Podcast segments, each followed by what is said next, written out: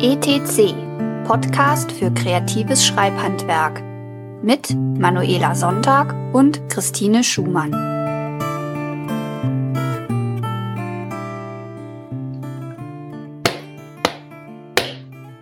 Tada! Juhu! So, genau. Jetzt muss ich nur noch was, nur noch was hier vor mein, vor mein Handy vormachen, dass ich nicht die ganze Zeit von meinem eigenen Rumgezappel abgelenkt bin. So. So, gut, perfekt. Was denn? Musst du jetzt nochmal klatschen oder geht's jetzt einfach los? Nö, es geht jetzt einfach weiter. Alles klar. Ja. Dann herzlich willkommen zur Jubiläumsfolge ETC. Woo! Alle mal klatschen. Begeisterung. Ja. Unser Podcast Baby ist jetzt ein Jahr alt. Yay, es kriegt schon Zähne. Yay! Und daher haben wir heute unsere super lange, super intensive, super interessante Jubiläumsfolge. Zumindest hoffe ich das, dass das so ist. Wir werden es erleben. Ja, der Plan ist, dass wir drei Stunden lang durchhalten. Ja, schauen alle, wir mal. Alle Längenrekorde brechen. Schauen wir mal, wie das wird. Wir haben uns auf jeden Fall hier bequem gemacht. Alles ist äh, kuschelig und wir sind ausgeruht und äh, wir haben was zu trinken. Wir haben was zu trinken. Ja. Wir sind voll dabei. Ja, und ich muss zwischendurch bestimmt mal Pipi machen gehen, weil ich habe eine Sextanerblase, aber wir werden sehen. Wir werden anyway, erleben. Was wir heute machen wollen. Ähm, wir haben uns überlegt, wir machen einen kleinen Jahresrückblick. Das heißt, wir werden ein bisschen darüber sprechen, wie es so lief, schreibtechnisch bei uns, ähm, was wir geschafft haben, was wir nicht geschafft haben, was wir toll fanden, was wir nicht so toll fanden, äh, was uns das Podcasten gebracht hat. Mhm. Dann haben wir ja versprochen, dass wir Fragen beantworten. Das werden wir auch machen. Wir haben ein paar interessante Fragen zusammengetragen. Jetzt nicht unbedingt aus den Podcast-Kommentaren, aber zum Schreiben und Podcasten, was ja auch relevant ist. Aha. Und dann werden wir noch Spielchen spielen. Ich habe jetzt drei Spiele vorbereitet. Ich hoffe, dass wir nicht mehr brauchen, um drei Stunden voll zu kriegen. Aber ich habe, I have every confidence. so, wir fangen mal mit dem ernsten Teil der Veranstaltung an. Dann kann man danach irgendwie so ein bisschen äh, Party machen und lockerer werden. Und zwar mit unserem Jahresrückblick. Wie sind wir mit die, wie sind, wie sehen wir das Jahr 2018? Wie sind wir mit unseren Projekten vorangekommen? Was haben wir toll gemacht? Was gefällt uns nicht so gut? Und wie schaut's aus? Ja. Mach. Soll ich anfangen, oder? Ja, bitte. Ja, wie bin ich dieses Jahr vorausgekommen, vorangekommen? Ich bin dieses Jahr erstaunlich gut vorangekommen. Ich habe äh, durch das ähm, Drehbuch, an dem ich geschrieben habe, wo demnächst auch Folgen zu kommen, ähm, in denen ich ein bisschen darüber erzähle. Ähm, dadurch habe ich erst im und durch unseren Umzug habe ich erst im April diesen Jahres so wirklich angefangen zu schreiben an meinem Buch ähm, oder weiter damit gemacht an meinem Buch zu schreiben und bin trotzdem habe ich habe ich also ich bin ich bin erstaunt wie viel ich trotzdem geschrieben habe dieses Jahr und bin sehr glücklich mit meinem Output. Vielleicht auch ein bisschen, ein bisschen erschrocken. es ist immer so. Erschrocken? Positiv erschrocken? Äh, nee, es ist neutral erschrocken, würde ich, würde ich sagen, weil das ist so, ich bin so das Tempo gewohnt, dass ich irgendwie total happy und glücklich bin, wenn ich es dann mal in einem Monat tatsächlich schaffe, irgendwie zehn Seiten zu schreiben. Ähm, und es eher so irgendwie bei sieben, acht Seiten ist so im Durchschnitt. Und äh, dieses Jahr habe ich die zehn Seiten eigentlich regelmäßig hingekriegt und sogar übertroffen. Und das fühlt sich, ich fühle mich so ein bisschen wie, wie Sonic the Hedgehog. und ähm, mein, ja, meine bisherige Arbeitsweise war halt so ein bisschen auf dieses etwas äh, gemütlichere Tempo ausgelegt und jetzt muss ich noch gucken, wie ich das genau angepasst kriege, dass halt ähm, es nicht irgendwann so hinge, hingerotzt, also jetzt nicht wirklich hingerotzt, aber dass ich halt irgendwie Flüchtigkeitsfehler mache und irgendwie das Ganze oberflächlicher wird und so. Da arbeite ich jetzt noch ein bisschen dran, das irgendwie mich da anzupassen und ja, werde dann halt, wenn nochmal Beta-Lesezeit ist, dann hoffentlich Feedback dazu kriegen, ob sich jetzt die Sachen, die ich dieses Jahr geschrieben habe, ob sich das irgendwie oberflächlicher oder hastiger, hinge, ja, einfach flüchtiger anfühlt oder nicht. Und mhm. ja, und wie habe ich das angestellt? Äh, es geht mir psychisch besser und so und es hat mehr Energie und es ist ja, das ist nett. Und also würdest du sagen, es ist 2018 auf jeden Fall ein positives ja, so alles in allem. Ich meine, ich bin ja, ich, ich, ich bin ja so ein bisschen paranoid und ich, ich, kann nicht, ich kann nicht sagen, dass es, dass es mir gut geht und dass ich glücklich bin, weil dann geht bestimmt demnächst die Welt unter. Von mhm. daher kann ich das so direkt nicht sagen ähm, und muss das so ein bisschen abschwächen und ja, ja, es geht schon, das ist schon okay und ja, schauen wir mal und so. Ähm, ja, aber ja, das geht schon und schauen wir mal. Ne?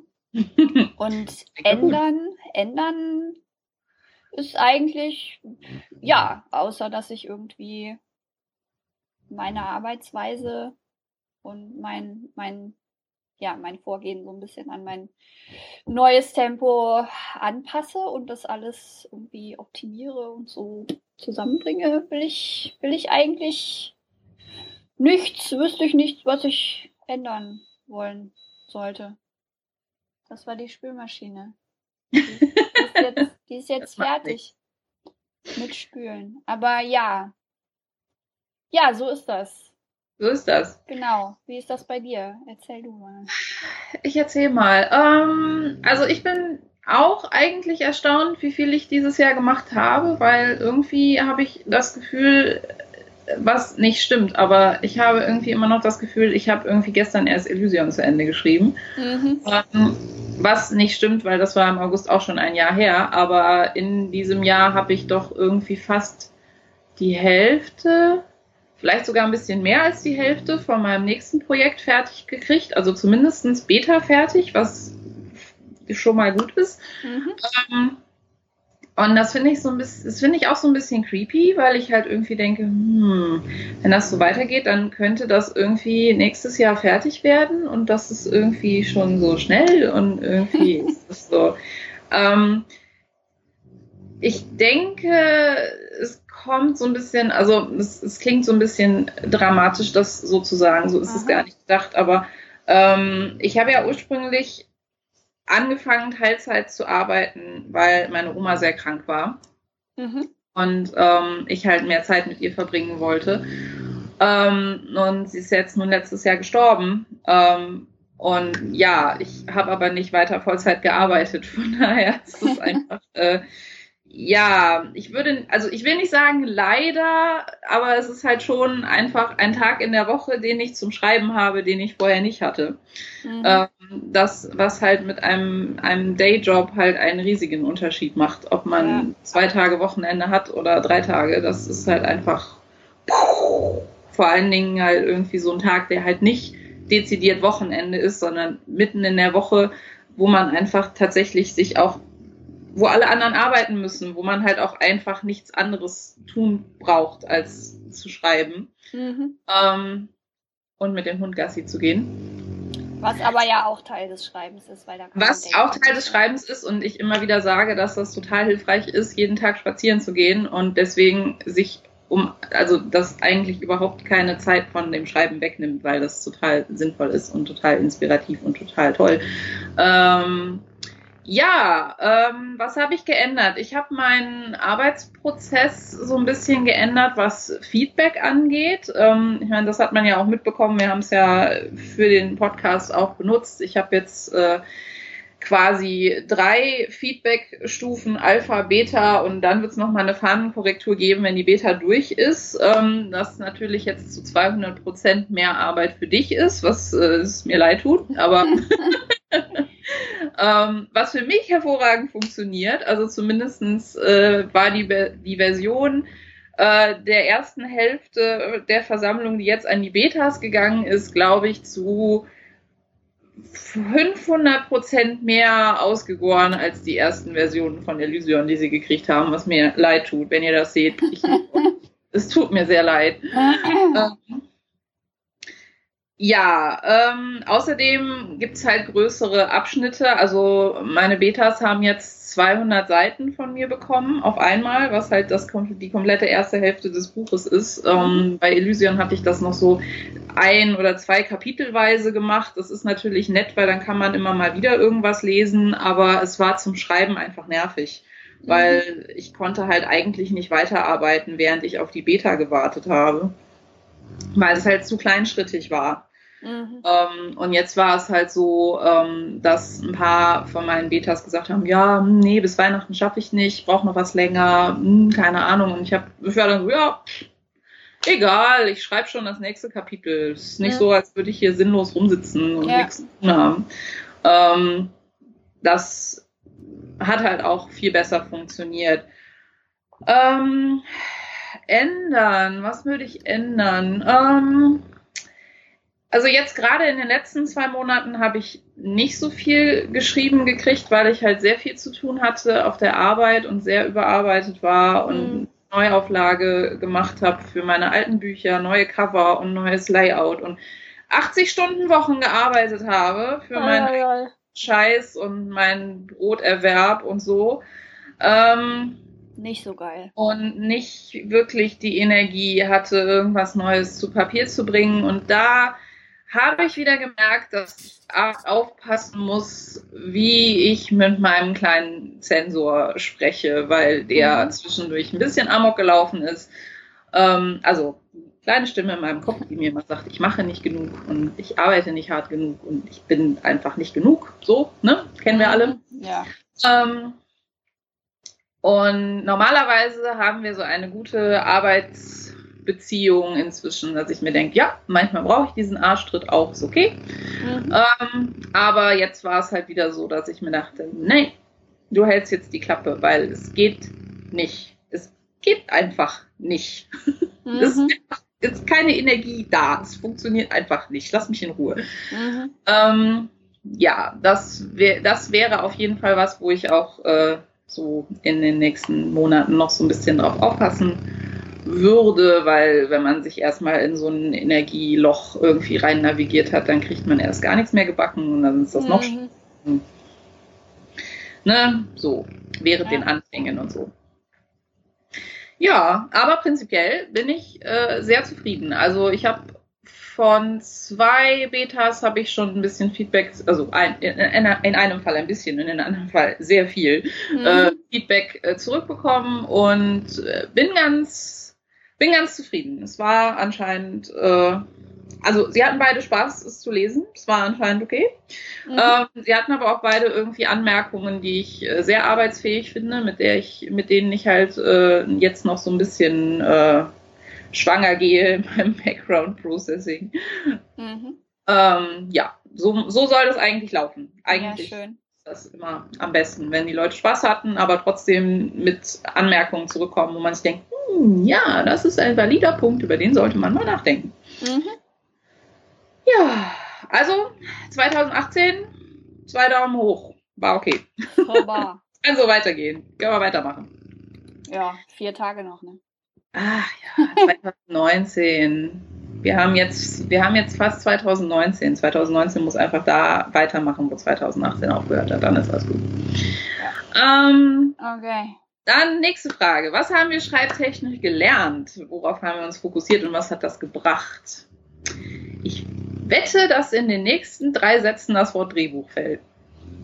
Äh, ja, ich habe durch mein Drehbuch habe ich viel gelernt. Ähm, was sehr interessant war, wobei ich jetzt nicht weiß, ob ich das jetzt hier in dieser Folge dann schon so groß ausbreiten sollte, weil ich dann, ne, wir haben jetzt die erste Hälfte. genau, wir machen zwei eigene Folgen. Genau. Und all, all, the shit, ne, kriegt ihr zu hören. Genau, und äh, ja, dieser, das, was ich irgendwie für mein Schreiben daraus gelernt habe. Ich habe bisher, in der ersten Folge habe ich eigentlich nur so rumgeschwärmt, wie toll das doch ist. ähm, also nein, und halt auch Theorie erzählt, Technik und so. Ähm, aber ja, das, da gehe ich dann, da gehe ich dann in der Drehbuchfolge, in der zweiten praktischen Folge nochmal genauer drauf ein.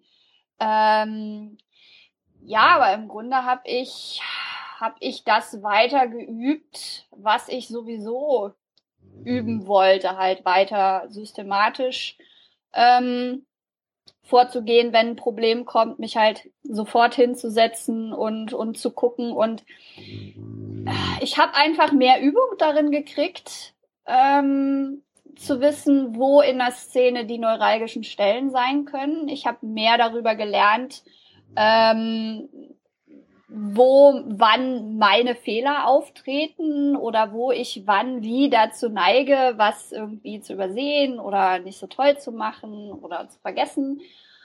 Und ähm, mit den Charakterdispos, ähm, Psychodispos, ähm, die im Blick zu behalten und ja, ich habe ich hab einfach mehr, mehr Übung gekriegt, was denke ich mal auch mit dazu beigetragen hat, dass ich, dass ich äh, noch mal ein bisschen an Tempo zugelegt habe, dass ich einfach weiter Erfahrung gesammelt habe. Und es ist auch, es macht so einen krassen Unterschied, ob man ob einem die Sachen irgendwie so zufällig auffallen und zufällig zufallen, man so zufällig dann mal eine Einsicht hat, oder ob man sich wirklich systematisch ransetzt mit der Absicht, ich möchte jetzt rausfinden, wie funktioniert das, wie funktioniere ich, was sind meine Probleme. Ähm, ich habe, oh, das ist was, das, das jetzt mir konkret dieser Podcast, äh, das Podcasten, äh, wo das Podcasten geholfen hat ähm, ist, ich habe eine Zeit lang eine Liste geführt mit Ursachen für meine Schreibblockaden. Weil ich habe immer so, ne, Schreibblockade in Anführungszeichen, so Mini-Schreibblockaden,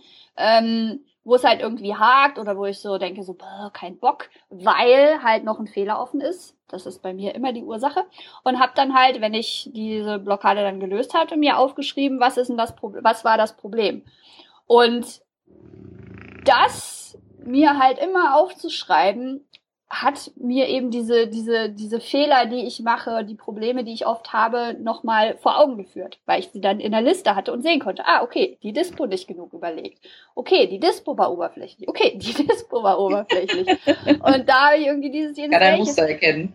Genau, man kann, man kann da ein Muster erkennen und das ist, das ist halt, also das kann ich jetzt, das kann ich jetzt echt jeder und jedem, der irgendwie vorhat, möchte seine Arbeitsweise ähm, ne, du, du magst das ja nicht so irgendwie so optimieren und schneller und besser und überhaupt, aber einfach reibungsloser, entspannter und erfüllender zu machen.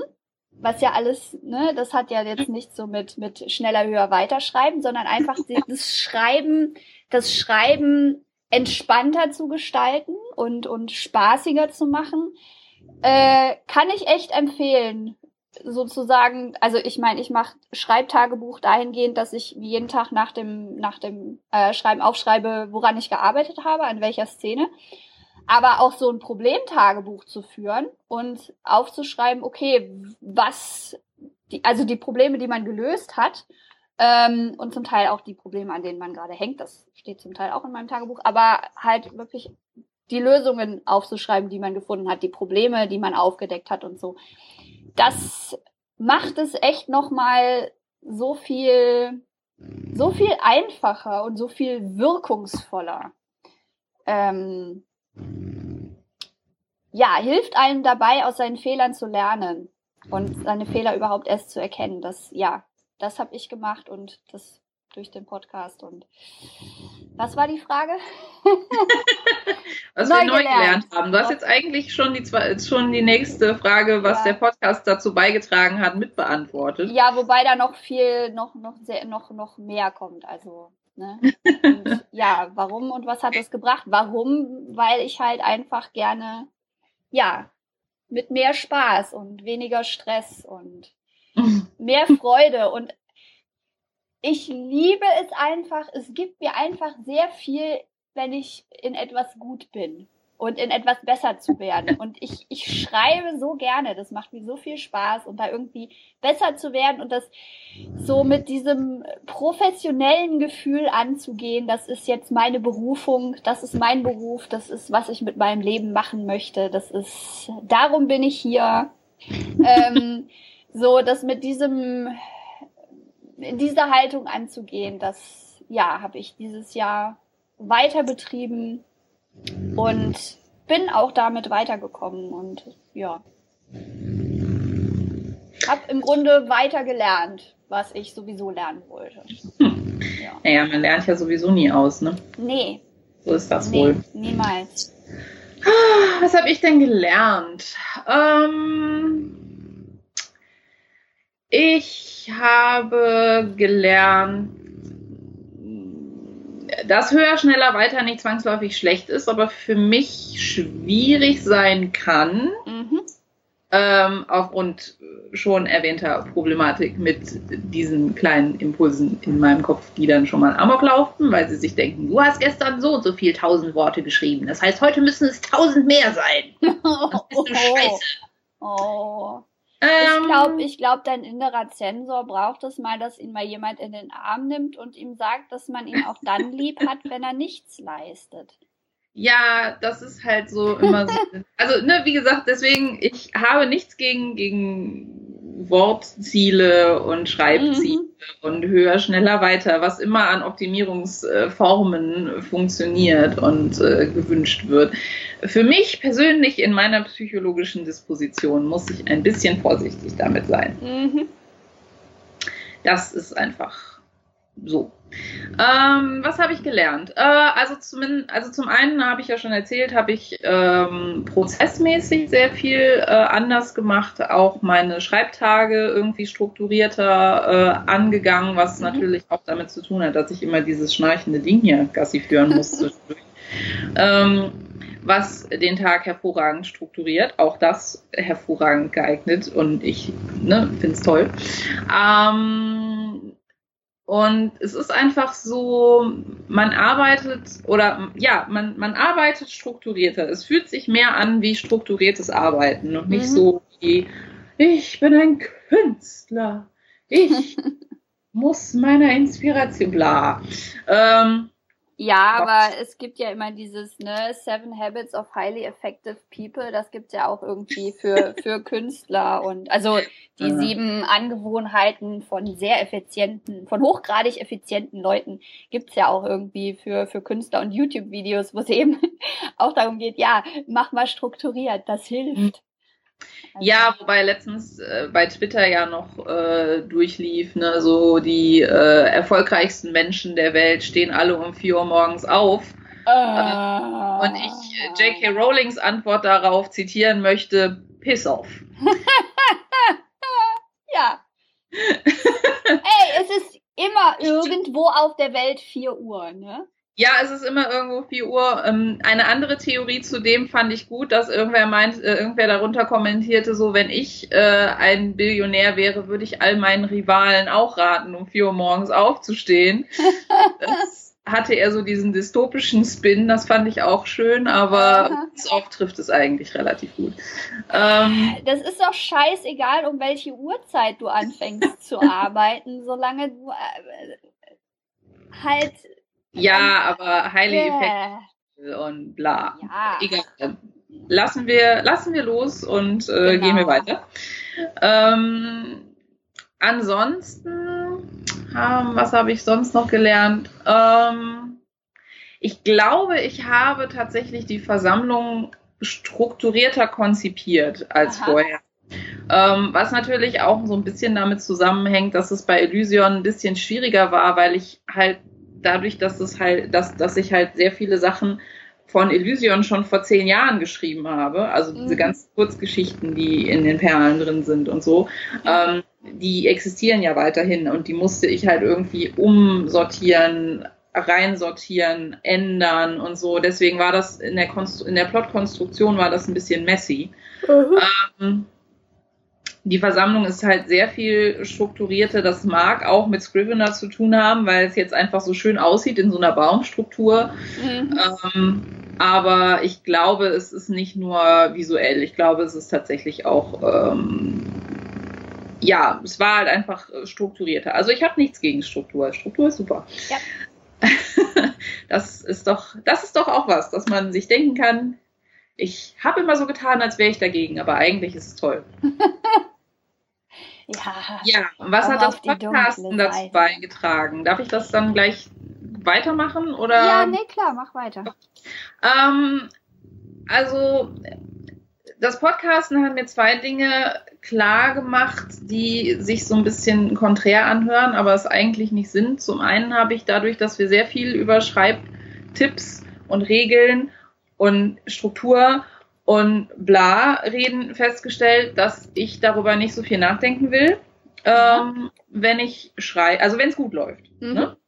Wenn ich schreibe, weil ich halt zwischendurch festgestellt habe, okay, wenn es halt gerade gut läuft und ich fange dann an, darüber nachzudenken, oh, diese Szene müsste jetzt aber in der Plotstruktur diesen, diese Funktion erfüllen und mhm. im Character Arc müsste jetzt eigentlich der Moment kommen, wo bla bla bla, also so mhm. diese Beat-Dinger. Ja ähm, Gedöns äh, oder auch irgendwie so, wo ist jetzt halt hier meine Rising Tension und wo ist das und wo ist mhm. jenes und das nervt mich total, das bringt mich total raus. Mhm. Ähm, und damit kann ich nicht arbeiten. Wenn es gut läuft. Wenn es nicht gut läuft, sind alle Tipps, die wir hier die ganze Zeit von uns geben, super valide und super hilfreich, weil dann mhm. kann man rausfinden, warum es nicht läuft und woran es liegt, warum die Szene langweilig ist, warum dieser Plotstrang sich so anfühlt, als würde er nie irgendwo hinkommen, mhm. ähm, warum man das Gefühl hat, man kommt einfach nicht vorwärts dann ist das alles ganz wunderbar. Aber in der Zwischenzeit, wenn es einfach nur darum geht, zu schreiben und vorwärts zu kommen, habe ich festgestellt, brauche ich es tatsächlich meiner erzählerischen Intuition erstmal zu vertrauen und erstmal zu gucken, wo das hinläuft. Und erst wenn das völlig derailed ist und nicht mehr geht, ähm, dann bin ich bereit, darüber nachzudenken. In naja. einer strukturierten Art und Weise, weil sonst macht es keinen Spaß. Ja, aber ich meine, wenn es funktioniert und das alles so passt, dann, dann passt es ja auch. Dann ist ja, dann ist, dann kommt deine intuitive Struktur halt dann zum Zug. Und wenn die halt gerade nicht funktioniert, dann muss er halt von außen draufsetzen. So. Genau. Ja. Genau. Ähm, und das andere ist halt so der diametrale entgegengesetzte Punkt. Ich habe tatsächlich erst durchs Podcasten und durch die, er ich glaube, die erste Interviewfolge, die wir gemacht haben, Aha. tatsächlich rausgefunden oder für mich realisiert und internalisiert, was mein Ding ist. Aha. So dieses Realität plus, was wir da irgendwann mal formuliert haben, habe ich Aha. dann. Es ist jetzt auch, es ist jetzt auch im Klappentext von den Bruchstücken, steht es jetzt auch dezidiert. Aha. Ich habe das aufgenommen. Oui weil es ist halt, ne, wenn dich, also wenn du bei AuthorTube bist und die Leute fragen dich halt immer, was ist dein Brand? War halt auch irgendwann bei der, so eine Twitter-Geschichte, äh, wo halt ganz viele Autoren gesagt haben, so das sind die Dinge, die in meinem, die in meinen Geschichten immer vorkommen. Mhm. Ähm, und das war halt total super, weil ich kann darauf jetzt immer antworten, Realität plus. Das ist mein Ding. Yay. Das sind zu 100 Prozent die Sachen, die ich mache. Aha. Realität ist langweilig. Muss noch irgendwas anderes geben. Aha. Hashtag Reality is boring. Ähm, ja, äh, cool. das, wie gesagt, das habe ich vorher nie so, ich hatte vorher noch nie so das Bedürfnis oder auch vielleicht auch nicht die Motivation, das so für mich zu definieren, aber ja, das, das weiß ich jetzt, dadurch, dass wir das im Podcast festgestellt haben und ich dann den, in den Monaten später, ich meine, das ist ja auch schon ewig her, dass wir diese mhm. Folge gemacht haben, ja. in den Monaten danach immer wieder dachte, ja, ja, ja, oh mein Gott, ja. Du hm. hast ein Label für dich gefunden. Ja. Yay. Meine Raison d'être gefunden. Oh, ja, meins ist emotionaler Terror. Ja, macht nichts. Ich glaube, in dieser Twitter-Umfrage, was immer in den Geschichten vorkommt, waren meine Antworten äh, Supernatural Elements. Also irgendwas ist immer Ähm, Leute mit schlimmen Kindheiten. Ich weiß auch nicht, warum ich das meinen Charakteren immer antue, aber irgendwer hatte immer eine schreckliche Kindheit. Meistens die Hauptcharaktere. Ähm, und irgendwo also Konversationen zwischen Menschen, die sich verhalten wie reife Erwachsene, das ist mir auch immer sehr wichtig, weil mich das total nervt, wenn es nicht passiert. Ähm, und irgendwo läuft immer eine Autoritätsfigur rum, die ein Arschloch ist. nicht, dass ich ein Problem hätte oder so, Nein. aber es passiert halt einfach immer. ja, nee. ja, sehr schön. Ja, dann erzähl mal. Ja, mir hat das Podcast, ne, wie ich eben schon erwähnte, das, dass ich meine, meine Probleme, meine Fehlerchen, meine Schreibblockadeursachen aufgeschrieben habe, ähm, war sehr hilfreich. Und dann ist es so, dass ich, ne, man macht ja, wenn man schreibt, man macht sehr vieles so irgendwie lernt man so nebenbei und lernt man nicht so wirklich oder zum Teil setzt man sich hin und lernt bewusst, aber sehr, sehr viel ist einfach auch äh, unbewusst und nicht ausformuliert und irgendwie so als so ein, so ein Bauchgefühl so äh, vorhanden. Und für den Podcast musste ich halt sehr viele Dinge, die ich in meiner Schreibpraxis mache, so was Plot angeht, was Charaktere angeht, ähm, was äh, Dinge jetzt, ja, jetzt natürlich kommen natürlich fallen mir die Beispiele nicht ein, aber halt ne zu jeder in jeder Folge äh, ne, in jeder Folge sag ich oder fast jeder Folge sag ich ja was zu meiner eigenen Praxis und zu meinem eigenen Verständnis davon, wie wie Schreiben funktioniert. Und das war schon bei jeder Folge auch immer irgendwie was, das mir, das mir bewusst war und das ich bewusst gemacht habe. Aber mich dann hinzusetzen und es wirklich nochmal ähm, in so ein zusammenhängendes Gedankending zu fassen, dass ich eben dann auch jemandem, jemandem kommunizieren und jemandem äh, erklären kann, hat einfach dazu geführt, dass ich mir über, über sehr viele Dinge, die ich vorher halt so halb bewusst oder unbewusst äh, gemacht habe, dass ich da nochmal drüber nachdenken musste und mir bewusst werden musste. Ususus. Ähm, und ja, wo ich jetzt mh, hm, zum einen nochmal ein klareres Bild davon habe, was ich eigentlich tue und ein klareres, klarere Vorstellung davon habe, was ich tue und das halt auch nochmal bewusst systematischer einsetzen kann. Und es ist auch einfach so, dass wir jetzt irgendwie, ich habe keine Ahnung, wie viele Stunden Podcast wir schon aufgenommen haben, aber sagen wir, jede von unseren 26 Folgen ist irgendwie anderthalb Stunden lang mindestens.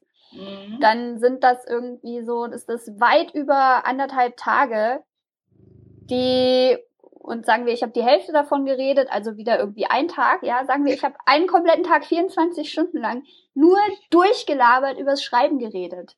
Das heißt, ich weiß so ein bisschen was übers Schreiben.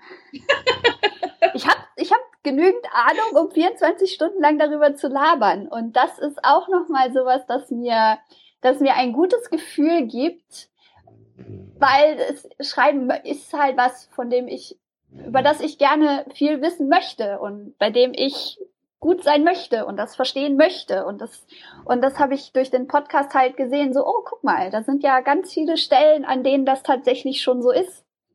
Und äh, guck mal, was du alles weißt. Und das mhm. ist, das ist einfach ein, ein sehr schönes Gefühl. Und ja, wie gesagt, das ist auch nochmal äh, systematischer, bewusster, bladibla geworden dadurch. Ja, klar. Genau, ja. Und ähm, was ich so gelernt habe, ich habe, ich meine, wir, du und ich, wir reden ja sehr oft oder haben auch schon vor dem Podcast sehr oft übers Schreiben geredet und darüber, wie wir Dinge machen, aber halt über vieles nicht so explizit und nicht so intensiv. Und deine Perspektive zu sehen, ähm, war schon, also dadurch habe ich sehr viele Dinge nochmal, noch mal besser verstanden von dem, was ich selber mache. Und auch einfach zu sehen, wo du es anders machst, wie du die Dinge machst, das hat mir nochmal geholfen, so mein Zeug einzuordnen. Und ähm, es gab auch mehrere Dinge, da fällt mir jetzt natürlich kein konkretes Beispiel ein, aber wo ich dann so dachte, so, oh, ach so ist das. Ah, okay. Ähm, und ja, ich habe von dir viel übers, übers plotgeschriebene, plotgetriebene Schreiben gelernt. Und ich denke so meine, ich hatte bisher immer so ein bisschen so eine, so eine Abneigung gegenüber plotgetriebene Sachen. So, also jetzt nicht, jetzt nicht so, so irgendwie grundsätzlich, dass ich zu der Meinung bin, so, ah, das ist ja minderwertig oder sowas. Überhaupt nicht. Aber Aha. es, es, es war halt einfach nicht so mein Ding. Nicht so mein, nicht so mein Geschmack. Und ich hatte jetzt auch so eine Phase, wo ich irgendwie total frustriert war von, wo ich, wo ich irgendwie halt ne, nach einer charaktergetriebenen Geschichte gesucht habe und keine gefunden habe. Mir dachte, hm. die ganze Welt ist voller plotgetriebener Sachen.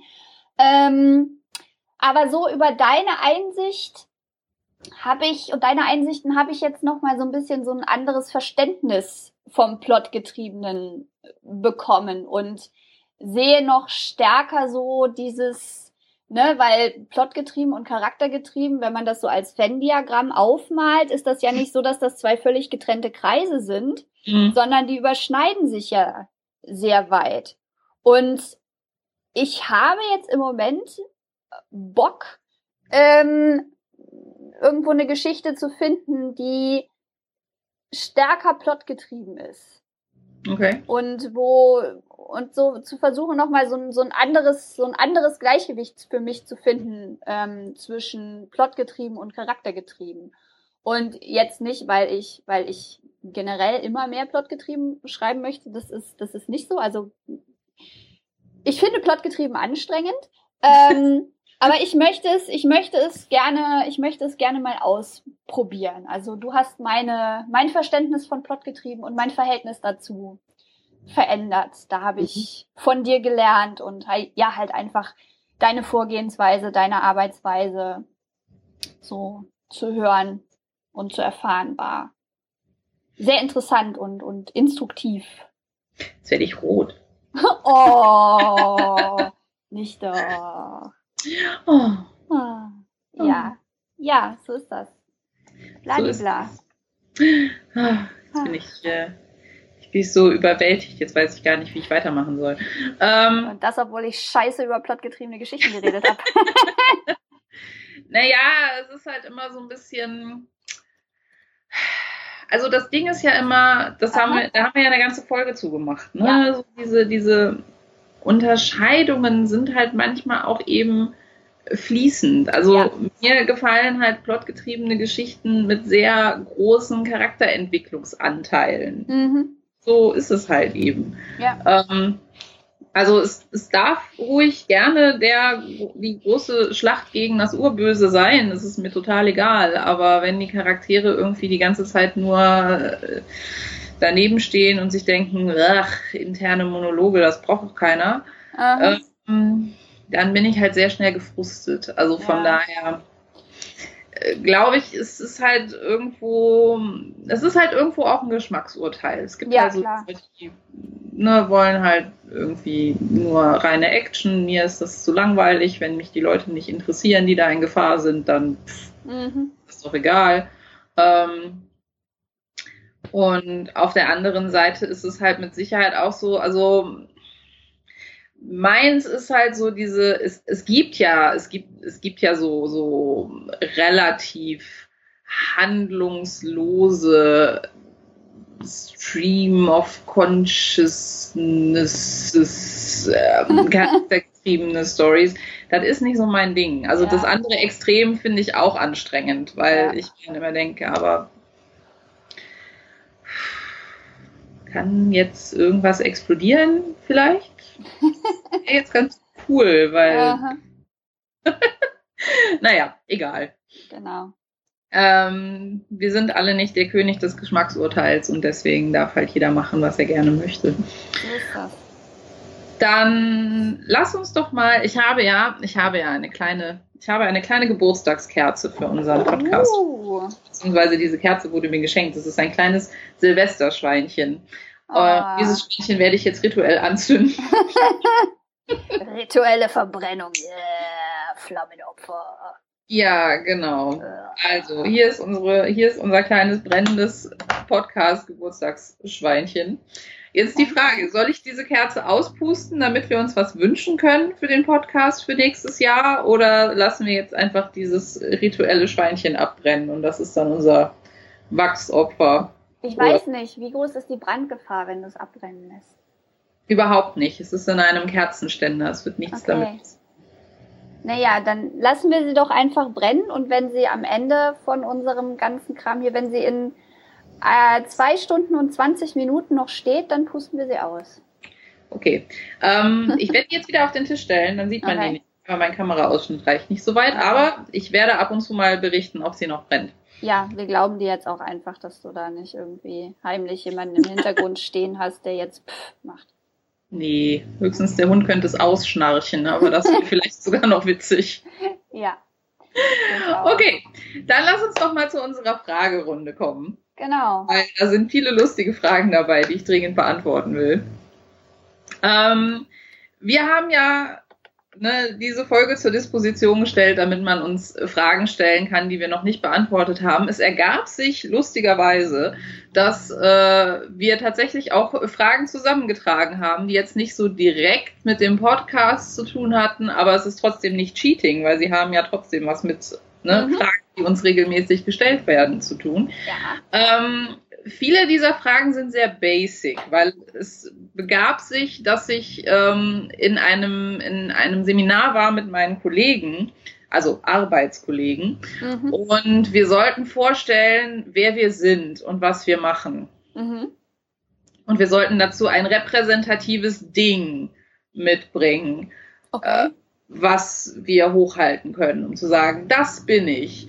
Und weil ich überhaupt keinen Bock auf diese Chose hatte und ziemlich gestresst war und irgendwie überhaupt nicht kreativ, äh, habe ich eine Ausgabe von Krieg den Schatten mitgenommen. Uh. Weil ich ja halt dachte, hier, das, das bin ich, das habe ich gemacht. Ich mache das. Mein das ist das, was ich bin. Papierbaby.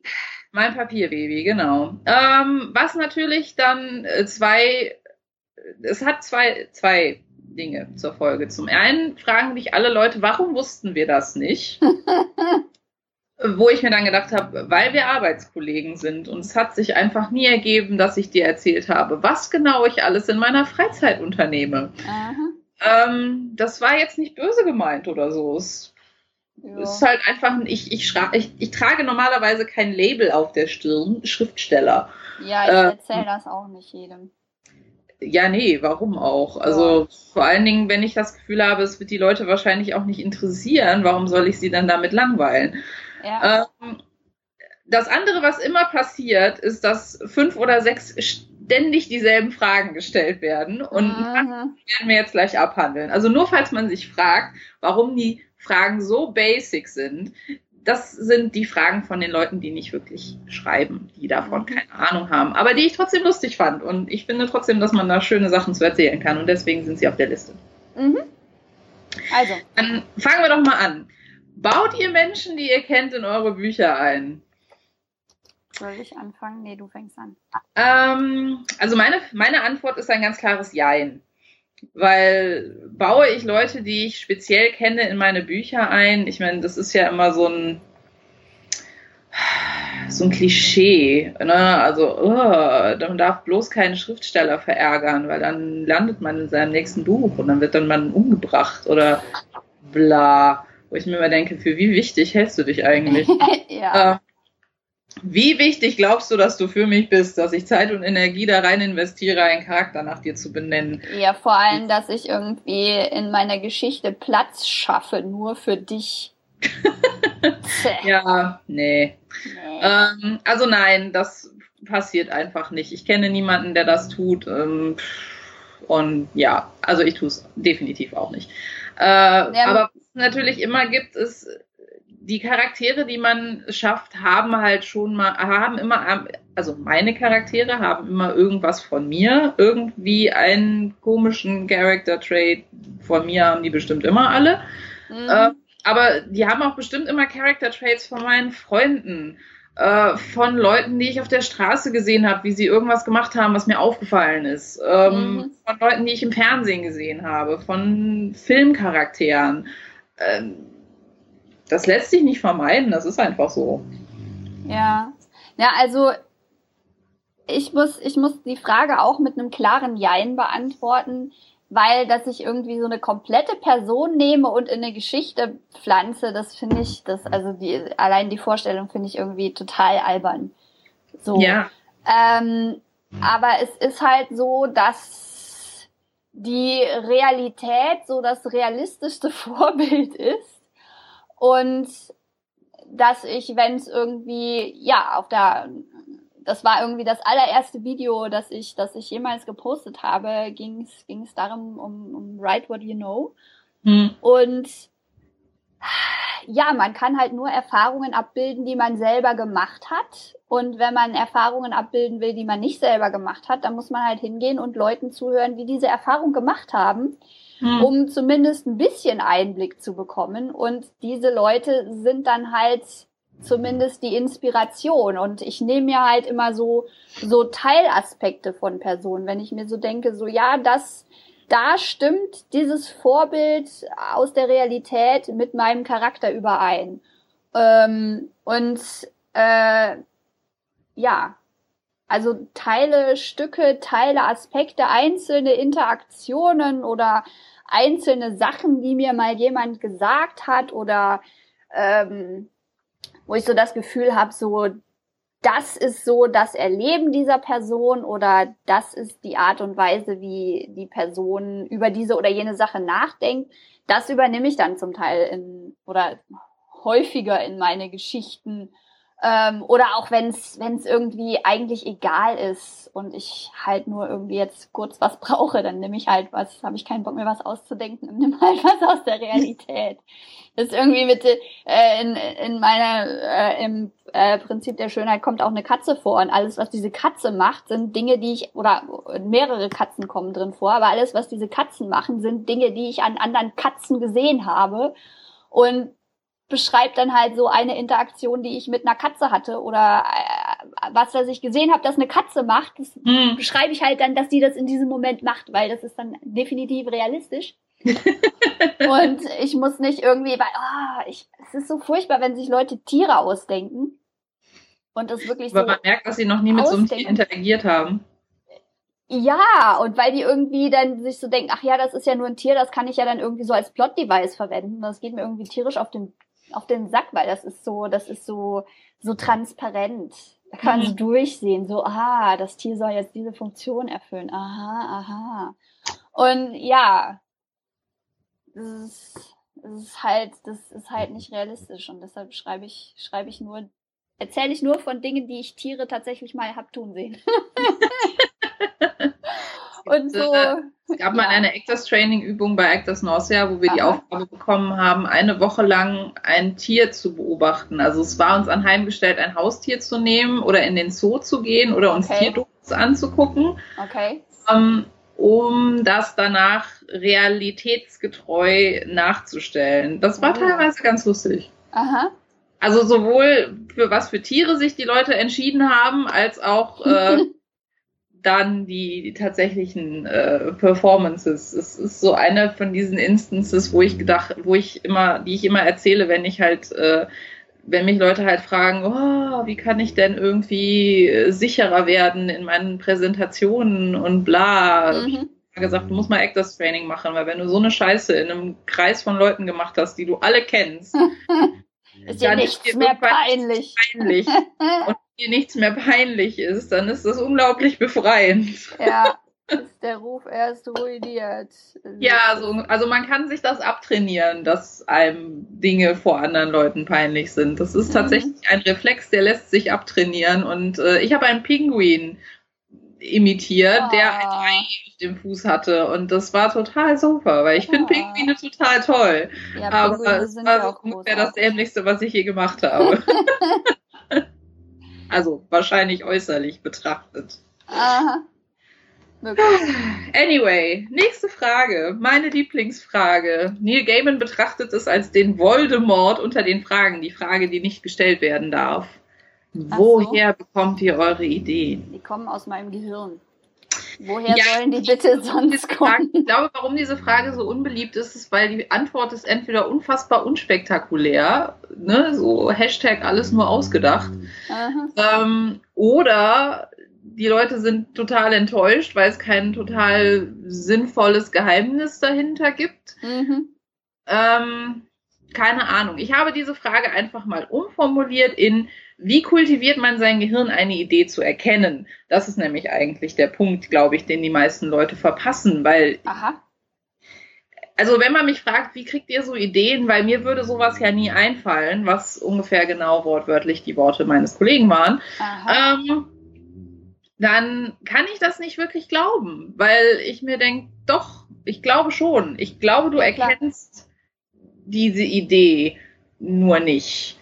Mhm. Ähm, und, und nimmst die nicht auf und, und ne, erkennst nicht das Potenzial darin, weil ja.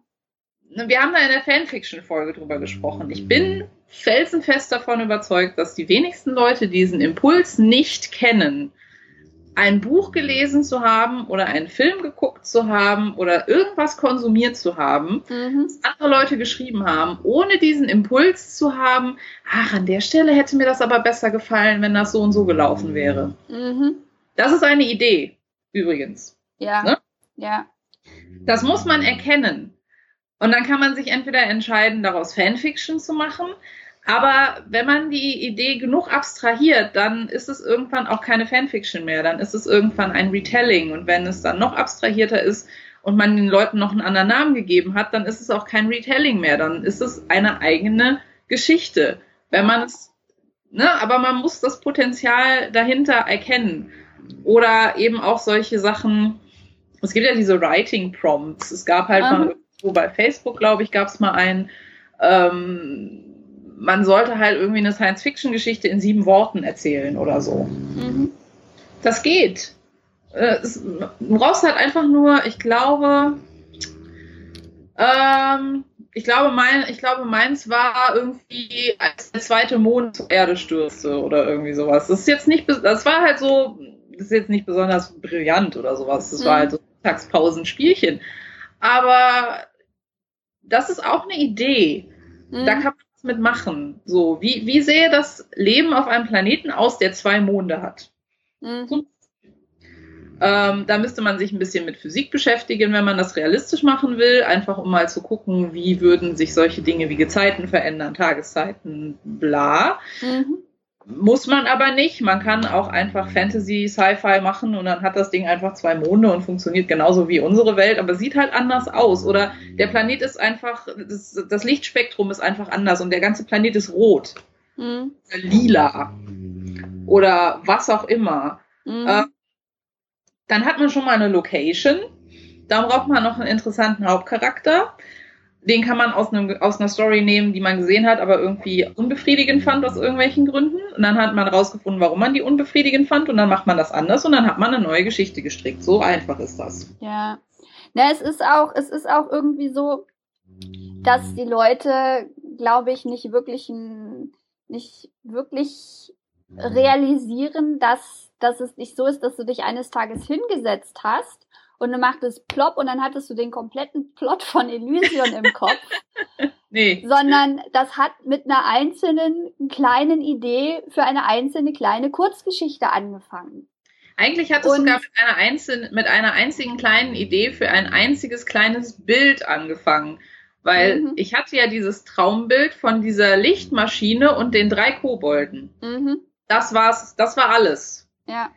So, das Ding ist 450 Seiten lang, also es genau. geht. Und das ist, das ist so lang geworden, eben nicht, weil du sagtest, oh ja, das ist ja irgendwie nur so ein Bild, wie soll ich denn, das, das, das taugt ja nicht für eine Geschichte, sondern weil du eben, ne, das, wie du gesagt hast, das kultiviert hast. Du hast halt dich hingesetzt und sie ausgearbeitet und dich damit beschäftigt und einfach länger drüber nachgedacht. Und das ist irgendwie, ähm, das ist ja auch so, Leute, die gut zeichnen können, kommt dann irgendwie, ne, sitzt da, zeichnet, dann kommt jemand an, guckt so, oh, du kannst so gut zeichnen, warum kannst du denn so gut zeichnen? Weil ich's geübt habe, Bitch! Ich bin noch nicht so aus meiner Mutter rausgekrochen. Das ist irgendwie, das, es herrscht, glaube ich, die Erwartung, dass, dass das irgendwie so voll geformt vom Himmel fällt. Mhm. Und die, die auf, man, man kommt einfach irgendwie, oder ja, es herrscht halt die Erwartung, dass irgendwie so eine Idee eben mehr ist als nur so eine Idee. Und nicht, kein Konzept davon, dass dann irgendwie, dass das, okay, das ist der Anfang. Und dann setzt man sich hin und arbeitet das aus. Und es wird immer mehr und mehr und mehr. Und dann ist es die Idee für eine Geschichte. Und dann ist es die komplette Geschichte. Und das ist irgendwie, ja, ich weiß nicht. Das ist irgendwie, es ist komisch, dass, dass, ja, aber da haben die Leute wahrscheinlich auch nicht, nicht länger drüber nachgedacht. wie das ja, denn also sein kann, dass jemand irgendwie so ein ganzes 500 Seiten Buch schreibt. Also wie gesagt, meine Theorie ist, jeder hat Ideen, nicht mhm. alle Leute erkennen Ideen für was sie sind oder erkennen nicht das Potenzial oder trainieren vielleicht auch ihr Gehirn einfach nicht so darauf. Mhm. Also ich habe so die Theorie, dass wenn man so die Berufung hat, Geschichten zu erzählen, mhm. ähm, und das ist ja ziemlich egal, in welchem Medium man das tut, ob man das jetzt in Bücherform macht oder in Filmform oder in Rollenspielform, wie auch immer, mhm. ähm, dann ist man anders darauf trainiert, Dinge wahrzunehmen. Mhm. Ähm, weil zum Beispiel, ich gucke ja unglaublich gerne Dokus, ist ja mhm. bekannt. Ne? Ja. Ähm, und das ist halt auch so ein Ding, wo ich die Leute fragen, ja, aber warum denn? Ich so, weil es unfassbar spannend ist, was da passiert. Man kann so viele Dinge aus der Geschichte klauen und für seine eigenen äh, Geschichten verwenden. Das mhm. ist total super. Es ist nicht mal Plagiat, weil die Realität kann man nicht plagiieren. Ähm, und dann ist es so, ja, aber wie, wie erkenne ich denn, ob irgendwas passt? Also, du erkennst es nicht, es fliegt dir an den Kopf, aber es fliegt dir offensichtlich nicht an den Kopf, wenn du nicht darauf trainiert bist, es zu erkennen, dass es dir an den Kopf fliegen könnte. Aber ich, ich bin davon überzeugt, man kann das üben. Ja, ich weiß gar nicht, ich weiß gar nicht mal so, ob das ob sie nicht erkennen, dass eine, ob, dass eine Idee tragfähig ist, weil ob eine Idee für eine Geschichte tragfähig ist, erkennt man ja auch erst, wenn man eine Zeit lang damit gearbeitet hat und äh, geguckt hat, ähm, ob das was taugt oder ob das irgendwie so ein, so ein, so ein bisschen ein Rohrkrepierer ist, weil die Idee irgendwie zu klein gedacht ist für einen Roman und sich da irgendwie da nicht genug Fleisch dran ist und so. Ähm, ja gut, das kommt dann, da, da kommt ja, da kommt ja dann die Folgefrage her, ne? wie entscheidet man, welche Idee zu was taugt. Ähm, das ist, wenn man sich darauf trainiert, so, so, so Geistesblitze, so kleine Fitze von Ideen einfach mal irgendwo überall einzusammeln, wie so Krill. Mhm. Ja? Wie so ein Wagen, der Grill. In so, ne? einen, in so einen Ordner. So genau. Und dann hat man eine ganze Reihe von Ideen und dann kann man immer gucken und da kann ich wirklich nur, also für mich ist das ein rein intuitiver Prozess, ähm, dass ich dann schaue, okay, was mache ich jetzt damit? Und manche Sachen werden halt 450 Seiten lang und sind mhm. dann offensichtlich ein Buch. Mhm. Äh, manche Sachen sind halt einfach nur ein schönes Bild, was man halt ein bisschen ausformuliert und dann ist es halt vielleicht irgendwie ein Prosagedicht oder eine Kurzgeschichte. Mhm. Ähm, manche Sachen eignen sich vielleicht eher als Drehbuch als als Theaterstück oder umgekehrt. Mhm. Hm. Man muss es ausprobieren, aber in dem Moment, wo man sich halt darauf trainiert hat, diesen ganzen Krill erstmal einzusammeln, mhm und den durch seine Barten zu pressen. Ich diese Metapher immer schöner.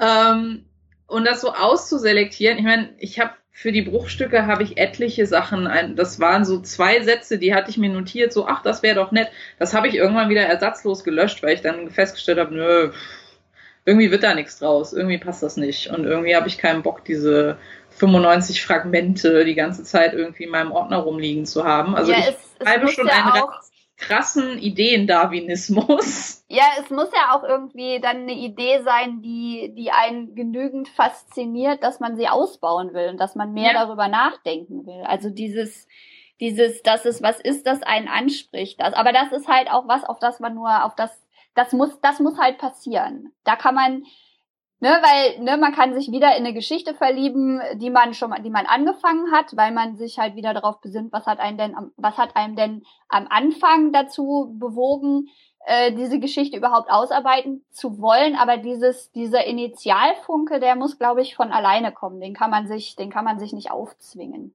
Ja, und das ist vielleicht ist es, ist es das, dass diesen Leuten diese so, so ein Initialfunke einfach noch nicht gekommen ist und dass das Schreiben halt auch einfach nicht der, ihr, ihr Ding ist.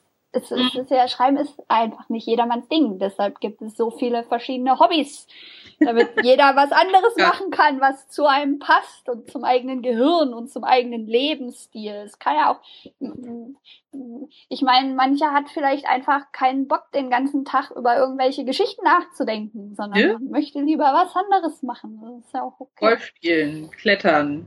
Genau, man kann sich in, man kann sich in so vielen unterschiedlichen Dingen entfalten. Das ist wundervoll. ist das Leben nicht schön? Ja voller ja. Vielfalt. Ja, dann kommen wir doch jetzt mal zu dem, aber warum, wenn, aber was, aber was wenn? Das dann, ich weiß nicht, ob das, ob das nur meine Erfahrung ist, aber dieses, aber was wenn, ist so ein ganzer Fragenkatalog, den mir immer wieder gestellt wird, wenn ich halt irgendwie erzähle, dass ich schreibe und dass das jeder machen könnte oder zumindest jeder mal versuchen könnte. Es muss einem ja nicht gefallen, aber man kann, also ne, immer so, ich sage, ich könnte das nicht. Mhm. Bestimmt müsstest du es nur mal machen. Ja, vor allem, ich meine, da ist der Pipi Langstrumpf, die, die Pipi Langstrumpf Herangehensweise äh, äh, gefällt mir. Woher weiß ich, ob ich es kann, wenn ich es noch nie probiert mhm. habe? Mit dem Schlittschuhlaufen, Pipi Langstrumpf, die, wo, wo Tom ja. und Annika fragen, dann kannst du Schlittschuh laufen. Und Pipi Langstrumpf sagt, ich weiß nicht, ich habe es noch nie probiert. ja, ich meine, ne, es ist halt, es ist halt eine Sache, wenn man sagt, es würde mir keinen Spaß machen, das ist völlig mhm. legitim. Ja. Aber die Sache, ich könnte das nicht, ist ähm, debatable. Ja, hier äh, kleiner, kleiner, kleiner Fun Fact: Als ich in der Grundschule war, hat mir meine meine Grundschullehrerin mal gesagt, dass ich bestimmt Schriftstellerin werde, weil ich ja so so irgendwie wohl mit Worten ganz gut und so und überhaupt, ja. wo ich mir so dachte so, Alter, ich habe doch nie die Geduld, so ein komplettes Buch zu schreiben. Hätte ich überhaupt keinen Bock drauf. Nee, also, uh, well, I was wrong. ich habe mich schwer gehen. geirrt dahingehend. Ich meine, als, als Viertklässlerin wäre ich, wär ich, wär ich wahrscheinlich auch noch damit überfordert gewesen und so und hätte keinen Bock gehabt. Aber dann irgendwann habe ich dann den Zustand der Reife erreicht äh, wo dann irgendwie ich die notwendige Geduld und, und auch das, einfach das notwendige Interesse, vielleicht musste ich auch einfach erstmal irgendwie 10.000 Bücher lesen, um irgendwie so dieses intuitive Gefühl und sowas alles mir, mir zu erarbeiten, auf dem basierend ich dann mit dem Schreiben anfangen konnte. Kann ja auch sein. Ne? Aber, ist das. Ja, ich dachte auch mal, dass Schreiben nichts für mich ist. ja, also kommen wir mal zu dem Aber was wenn. Genau. Ne? Aber was, wenn ich feststelle, dass ich das, dass das alles keinen Spaß macht? Und damit ist sowohl halt die Geschichte, an der man gerade arbeiten könnte, gemeint, als auch das Schreiben an sich. Mhm. Ähm, ich habe diesen Punkt mal benannt, Vision versus Realität oder auch, wenn VIPs sterben. Mhm. Also Work in Progress. Ja, ähm, ich glaube, was man machen kann, wenn man feststellt, dass einem Schreiben keinen Spaß macht, ist damit aufhören. Ja, das, das ist. Das ist total einfach. Das ist ähm, die perfekte Lösung. Die löst ja, das komplette eine, Problem. Es ist eine perfekte Lösung. Ich ja. glaube, viele Leute, mh, vielen Leuten gefällt die Vision zu schreiben besser als die Realität. Mhm. Ja, ähm, diese Leute, die, die kein Buch schreiben wollen, sondern ein Buch geschrieben haben wollen. Ja, zum einen das oder auch so Leute, die halt gerne irgendwie Teil dieser, dieses, dieses, dieses künstlerischen Aura-Dings wären, was halt teilweise auch äh, Schriftsteller umgibt. ähm, mhm. die sich halt irgendwie zu dieser Community zugehörig fühlen wollen und halt von sich sagen wollen, äh, ich bin Schriftsteller oder aspirierender Autor oder wie auch mhm. immer. Ähm, die Sache ist, wenn du nicht schreibst, dann solltest du vielleicht das auch von dir nicht sagen, weil dann ist das irgendwie fake. also ja, wenn es also keinen Spaß macht, dann solltest du dazu stehen und dir ein anderes Hobby suchen. Das, ja, ist, mein, ich, das ist meine Antwort. Ich denke mir, ich denke mir auch irgendwie ist das so, die Schriftsteller-Community, da geht es ja vor allem ums Schreiben. Und man redet übers Schreiben und, und schreibt und so. Warum sollte man in so eine Community rein wollen, wenn einen das Schreiben eigentlich nicht interessiert? Weil dann hat man nichts übers Schreiben zu sagen und man schreibt nicht und dann, was, was, was will man dann da? Das ist so, ja, als will man irgendwie halt in die, in die Koch-Community gehören, aber man, man kocht nicht, man hat keinen Spaß am Kochen, man isst auch nicht gerne. Ja, ich dann da? Also doch, ich esse gerne, aber nur das, was andere gekocht haben, weil ich hasse Kochen. Ähm, ja, aber wie gesagt, ich, ich fürchte, dass es doch halt so diesen Nimbus gibt, der dafür sorgt, dass Leute gerne dazugehören wollen würden weil sie diese Vision haben von so künstlerischem Ausdruck und bla. Äh, und wenn sie dann halt feststellen, dass Schreiben irgendwie schwierig ist und man sich eigentlich meistens nur von Problem zu Problem hangelt und ja. das irgendwie Selbstdisziplin erfordert und Konzentration und ewig lange dauert, ähm, dann ist das nicht mehr so spannend. Und wie ja. gesagt, dann ist dein einziges Problem nur dein Ego, weil es ist überhaupt kein Problem, ein Hobby, das einem keinen Spaß macht, einfach nicht mehr zu machen. Ja.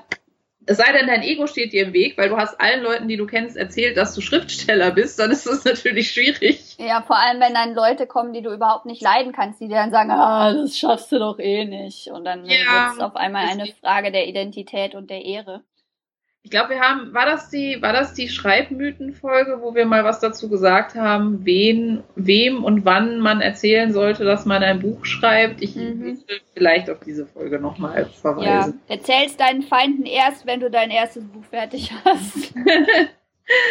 ähm, ansonsten, wenn man feststellt, dass einem eine Geschichte partout keinen Spaß mehr macht. Ähm, ich kann verstehen, es, es gibt, also zumindest habe ich manchmal so das Gefühl, damals noch, als äh, ich noch in äh, Schreibforen war, was ich ja heutzutage vermeide, aber äh, auch AuthorTube ist da schon mal so ein bisschen so ein, so ein, so ein Perpetrator, was das angeht. Mhm. Es gibt so ein gewisses Stigma, sein Work in Progress abzubrechen. Mhm. Ähm, weil das halt mit so ein bisschen Versagen assoziiert wird. So, du hattest einfach nicht die Eier, das durchzuhalten. Ähm, ja, wobei bis zu einem gewissen Punkt nachvollziehen. Aufgrund der Vorrede schreiben ist anstrengend. Mhm. Ähm, das heißt, man, wenn man halt jedes Projekt an der ersten Stelle, an der es halt schwierig wird und keinen Spaß mehr macht, irgendwie in die Schublade legt, dann kriegt man nie irgendwas fertig, weil jedes, mhm. jedes Projekt macht irgendwann keinen Spaß und jedes Projekt ist irgendwann schwierig. Mhm. Ich bin allerdings auch kein Freund bekannterweise von diesem, du musst das als deinen Job betrachten und durchziehen Gedöns, mhm. äh, wie man weiß, weil ich sehr überzeugter Hobbyautor bin. Mhm. Ähm, und ich mir denke, warum soll ich meine Zeit, die begrenzte Zeit, die mir auf diesem Planeten gegeben ist, äh, mit irgendwas verbringen, was mir partout keinen Spaß macht. Mhm. Ähm, also es gibt mit Sicherheit, vielleicht müssen wir da mal eine eigene Folge draus machen, weil mir viele jetzt auf Anhieb keine Fünf-Punkte-Liste ein, an der ich das festmachen könnte. Mhm. Ähm, es gibt bestimmt Gründe, ein Projekt abzubrechen oder zu unterbrechen oder erstmal wegzulegen und irgendwas anderes zu machen. Hallo Hund, kann man dir helfen? Ähm, aber ja, also man sollte es nicht, man sollte nicht sofort die Flinte ins Korn werfen, aber ich finde es halt auch auf der anderen Seite total behämmert, wenn jemand sagt so, ach nee, so auf lange Sicht hat diese Idee einfach nicht so sehr getragen, wie ich gedacht hätte. Ja, äh, ich meine, es ist ja. Stigma zu verbinden, finde ich halt auch irgendwie dämlich. Es ist ja auch so, dass wenn man schreibt, nicht, nicht, jede, nicht jede Idee, der man aufsitzt, dann man auch irgendwie verfolgt, auch innerhalb einer Geschichte. Wenn man die grundsätzliche Geschichte weiterschreibt, äh, ich meine, ne, jetzt nicht nur im Sinne von Kill Your Darlings, sondern auch im Sinne von, okay, ich dachte, das funktioniert oder dann hat es doch nicht funktioniert, dann habe ich versucht, es funktionieren zu lassen und es hat aber immer noch nicht geklappt, dann habe ich mich entschieden, okay, dann lasse ich das halt. Das klappt offensichtlich nicht. Hm. Warum es irgendwie, ich meine, das kann ja auch mit grundsätzlichen Ideen sein. Das kann ja auch im ersten Schritt der Geschichte sein, dass man feststellt, okay, das funktioniert nicht das taugt nicht. Oder die Idee ist, es irgendwie eine Idee für einen Comic, aber weder schreibe ich Comic noch zeichne ich Comics, noch habe ich vor, das jemals zu tun. Also muss hm. ich diese Idee wohl wieder wegtun. Ich habe da eine Idee, die ich die, definitiv ein Comic. Und so ein Teil von mir arbeitet daran zu überlegen, okay, vielleicht kriege ich das vielleicht geschrieben und dann gucke ich, ob ich irgendwo einen Comic-Artist finde, dem ich das geben kann, der Bock hat, das irgendwie zu zeichnen. Das ist irgendwie so eine Kooperation. Mhm. Das ist halt als, als, als, als so Roman, Plotgeschichte würde das nicht funktionieren. Da braucht man kleine Bildchen zu, damit mhm. das funktioniert. Und ja, das, das kommt halt, es kommt halt vor. Und manchmal merkt man das halt erst, wenn man dran, dran gearbeitet hat. Also ich und man lernt ja auch nur durch, durch, durch, durch Fehler, die man zugibt. Und durch Fehler, die man als solche erkennt. Wo man dann aufhört, das zu tun und so. Also, ja. Ja, also wie gesagt, ne, auch da, der, die einfache Antwort ist, hört einfach auf, es zu tun. Genau.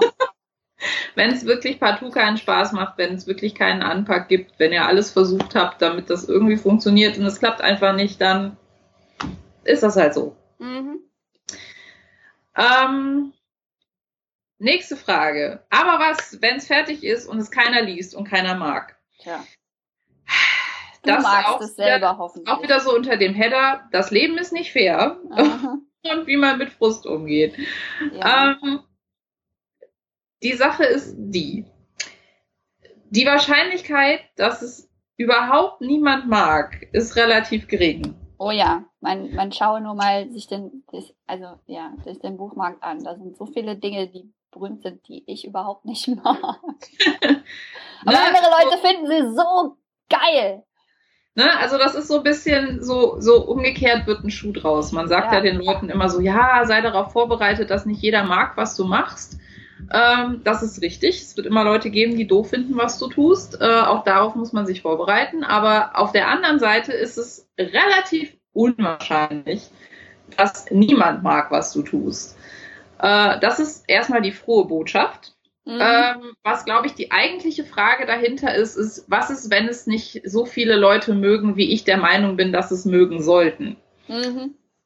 Ähm, das hat wieder was mit Ego und Frust zu tun. Ähm, ja. Da wäre einfach meine Herangehensweise die, wie viele Leute glaubst du denn, dass es mögen müssen, müssten? Ähm, mhm. Weil ich meine, ich, ich kann das auf, auf der einen Seite kann ich das nachvollziehen. Ähm, Neil Gaiman hat sowas mal gesagt in irgendeinem Interview, das ich gesehen habe. Ähm, man, man liebt, was man macht. Mhm. Im besten Fall. Und man ist sehr begeistert von dem, was man tut, im besten Fall. Und man ist der Meinung, dass alle anderen das auch lieben müssten, im besten Fall. Ähm, von daher ja, es, es gibt diese Erwartungshaltung, die man mit einem neuen Projekt verbindet. Ich glaube, er beschrieb das so, jedes Mal, wenn er ein neues Buch zu seinem Verleger oder zu irgendeinem Verleger geschickt hat, hatte er so das Gefühl, am nächsten Tag müsste so die Limousine vorfahren und man müsste ihm einen riesigen Koffer mit Geld überreichen und ihm danken, dass er dieses wunderschöne Werk geschaffen hat, das jetzt die Leben von so vielen Menschen verändern ah. wird und bla. Und was dabei rumgekommen ist, war meistens weniger als nichts. war halt irgendwie ein Ablehnungsbrief oder so. Ähm, na, also es ja. ist ja, Frustrationstoleranz ist ein, ist, ist ein wichtiger Skill fürs äh, Schreiben in vielerlei Hinsicht. Ja, ähm, man muss auch einfach wissen, warum man es macht. Ne? Hatten wir auch eine Folge zu, der Weg muss das Ziel sein, sonst, sonst machst du dich nur kaputt damit. Ja, das ist halt die Sache. Man muss halt mögen zu schreiben und nicht mögen erfolgreich sein zu wollen, weil das ist äh, definitiv der falsche Weg. Danke, mein Schatz, dass du an meiner Kamera wackelst. Ähm, aber auf der anderen Seite möchte ich halt irgendwie tatsächlich auch mal eine Geschichte erzählen, die äh, mein Freund und äh, manchmal Lektor Thomas mir mal erzählt hat. Mhm. Ähm, oder beziehungsweise einen, einen Denkanstoß in, in dieser Richtung, den ich äh, seitdem immer sehr hilfreich fand. Äh, viele berühmte Geschichten, wie ja zum Beispiel auch Narnia oder Der Herr der Ringe oder sowas, haben als. Oder Harry Potter ja, Harry Potter weiß ich nicht, ähm, haben als gute Nachtgeschichten für Kinder angefangen. Und ah, zwar für, okay. für, ganz spezifische Kinder. Tut also für diese, für diese beiden Kinder. Mhm. Ähm, oder dieses eine Kind von mir aus, wenn wir Alice mhm. im Wunderland nehmen wollen. Ähm, das heißt, die Target Audience war, ein, war eine Personenanzahl, die man an einer Hand ab hätte zählen können, manchmal an einem Finger. Mhm. Und trotzdem hat sich ja auch offensichtlich, wer auch immer diese, diese Geschichten entworfen hat, nicht weniger Mühe damit gegeben, ja. weil er nur zwei Leute hatte, denen er das erzählt. Und ich fand das immer ganz schön, weil ich meine, es gibt ja diese Tradition, eben Kindern gute Nachtgeschichten zu erzählen und sich ja. diese Geschichten für diese Kinder auszudenken und so. Ähm, und das ist doch eigentlich, eigentlich ist das doch Geschichten erzählen. Es ist doch egal, wie viele Leute die Geschichte hören. Hauptsache, die Leute, die sie hören, finden irgendwas darin. Mhm. Das ist das eine. Zum anderen glaube ich halt, was ist das, was ist, wenn es keiner liest und keiner mag? Mhm. Ich glaube, das hat immer so ein bisschen was damit zu tun, dass die Leute erwarten, dass halt sowas wie Publishing oder das Leben an sich irgendwie fair sein müsste. Mhm. Ähm, das mag jetzt so zum Jahresabschluss ein etwas äh, deprimierender Gedanke sein, aber ist es nicht. nee. Ähm, ob oder nicht irgendeine Geschichte, irgendein Buch, irgendein Film, irgendeine Musikplatte, irgendeine Darstellung, irgendeiner Form erfolgreich ist, was immer diese Definition ist, mhm. ähm, ist so eine Mischung aus Timing, Glück, Vitamin B und Arbeit. Aber Arbeit ist tatsächlich irgendwie ganz, ne, so hier, weil es gibt so viele Leute, die sich den Arsch abarbeiten und mhm. die trotzdem nie berühmt werden. Ja. Ähm, und Leute, die erstmal irgendwie 100.000 Ablehnungsschriebe kriegen, ehe sie dann dich der eine Verlag dazu herablässt, sie zu veröffentlichen und dann wird so voll der Blockbuster und explodiert und all sowas. Ja. Ja, also ne, das Leben ist nicht fair, dass dein, da, ne, dass dein Buch gut ist und dass du viel Arbeit da rein investiert hast, heißt nicht unbedingt, dass du Anspruch darauf hast, dass eine gewisse Art von Public Recognition dabei herauskommt. Es ist ja. halt nicht ein Investitionsspiel. Wenn ich so und so viele Arbeitsstunden investiere, dann kriege ich so und so viel da raus. Ja. Äh, so läuft es halt leider nicht. Aua! Ja. Die Welt ist keine Meritocracy. ja, und äh, so ist das halt leider. Einmal ja. Frosch laufen hier rum, das hat wehgetan. Entschuldigung. Passt schon. Grund, Grund. Ja, hast du noch was dazu beizutragen? Ansonsten. Äh keiner liest, keiner mag.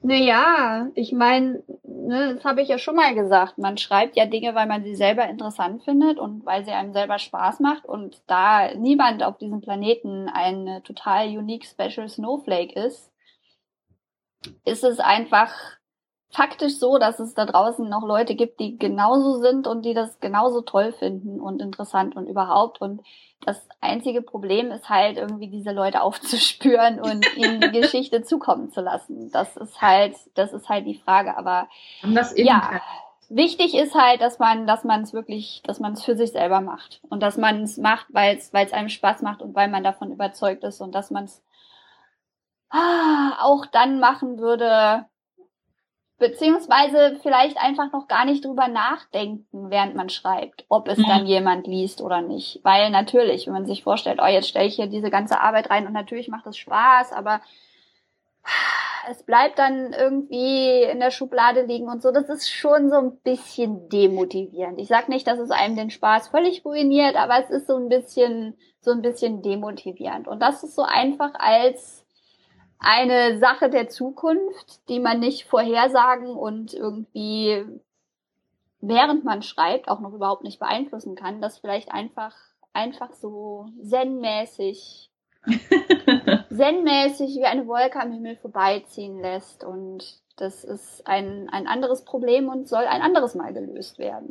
So. Ja, es ist vielleicht auch so ein bisschen der Grund, warum ich immer so ein bisschen äh, skeptisch bin, was so Zielgruppenrecherche und, und Genre-Recherche und sowas angeht, weil ich mir immer denke,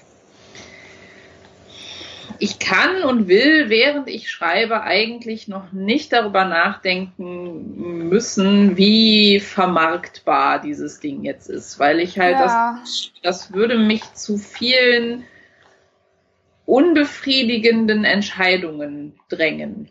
Ja. Vielleicht stimmt das nicht, aber ich habe so ein bisschen das Gefühl. Dann kommen wir mal zu der zur nächsten Aber was Frage, die ich auch total toll finde, weswegen ich da gleich sehr viel zu sagen werde.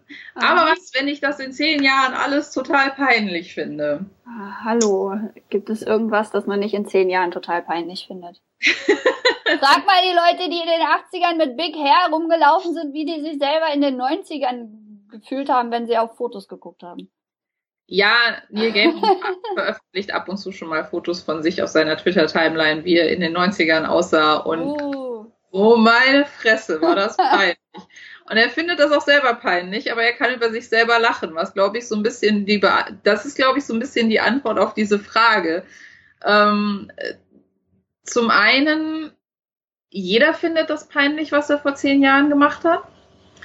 Ähm, beziehungsweise ich glaube, ob einem das peinlich ist, ist so eine Sache der Einstellung.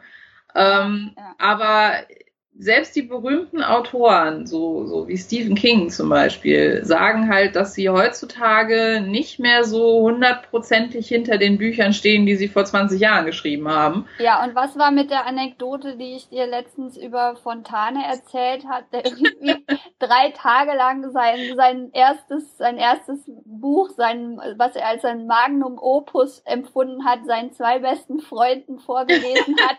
und, und die fanden das ganz schrecklich. Und, ja, und der eine meinte, okay, ähm, ich drücke es mal, ich drücke es mal vorsichtig auf, aus. Ähm, verbrenn das Buch und lass uns nie wieder drüber reden. Das, äh, und ja, ja Theodor Moral Fontane, der. Nicht als Beta-Leser einschalten, wenn das schon fertig ist.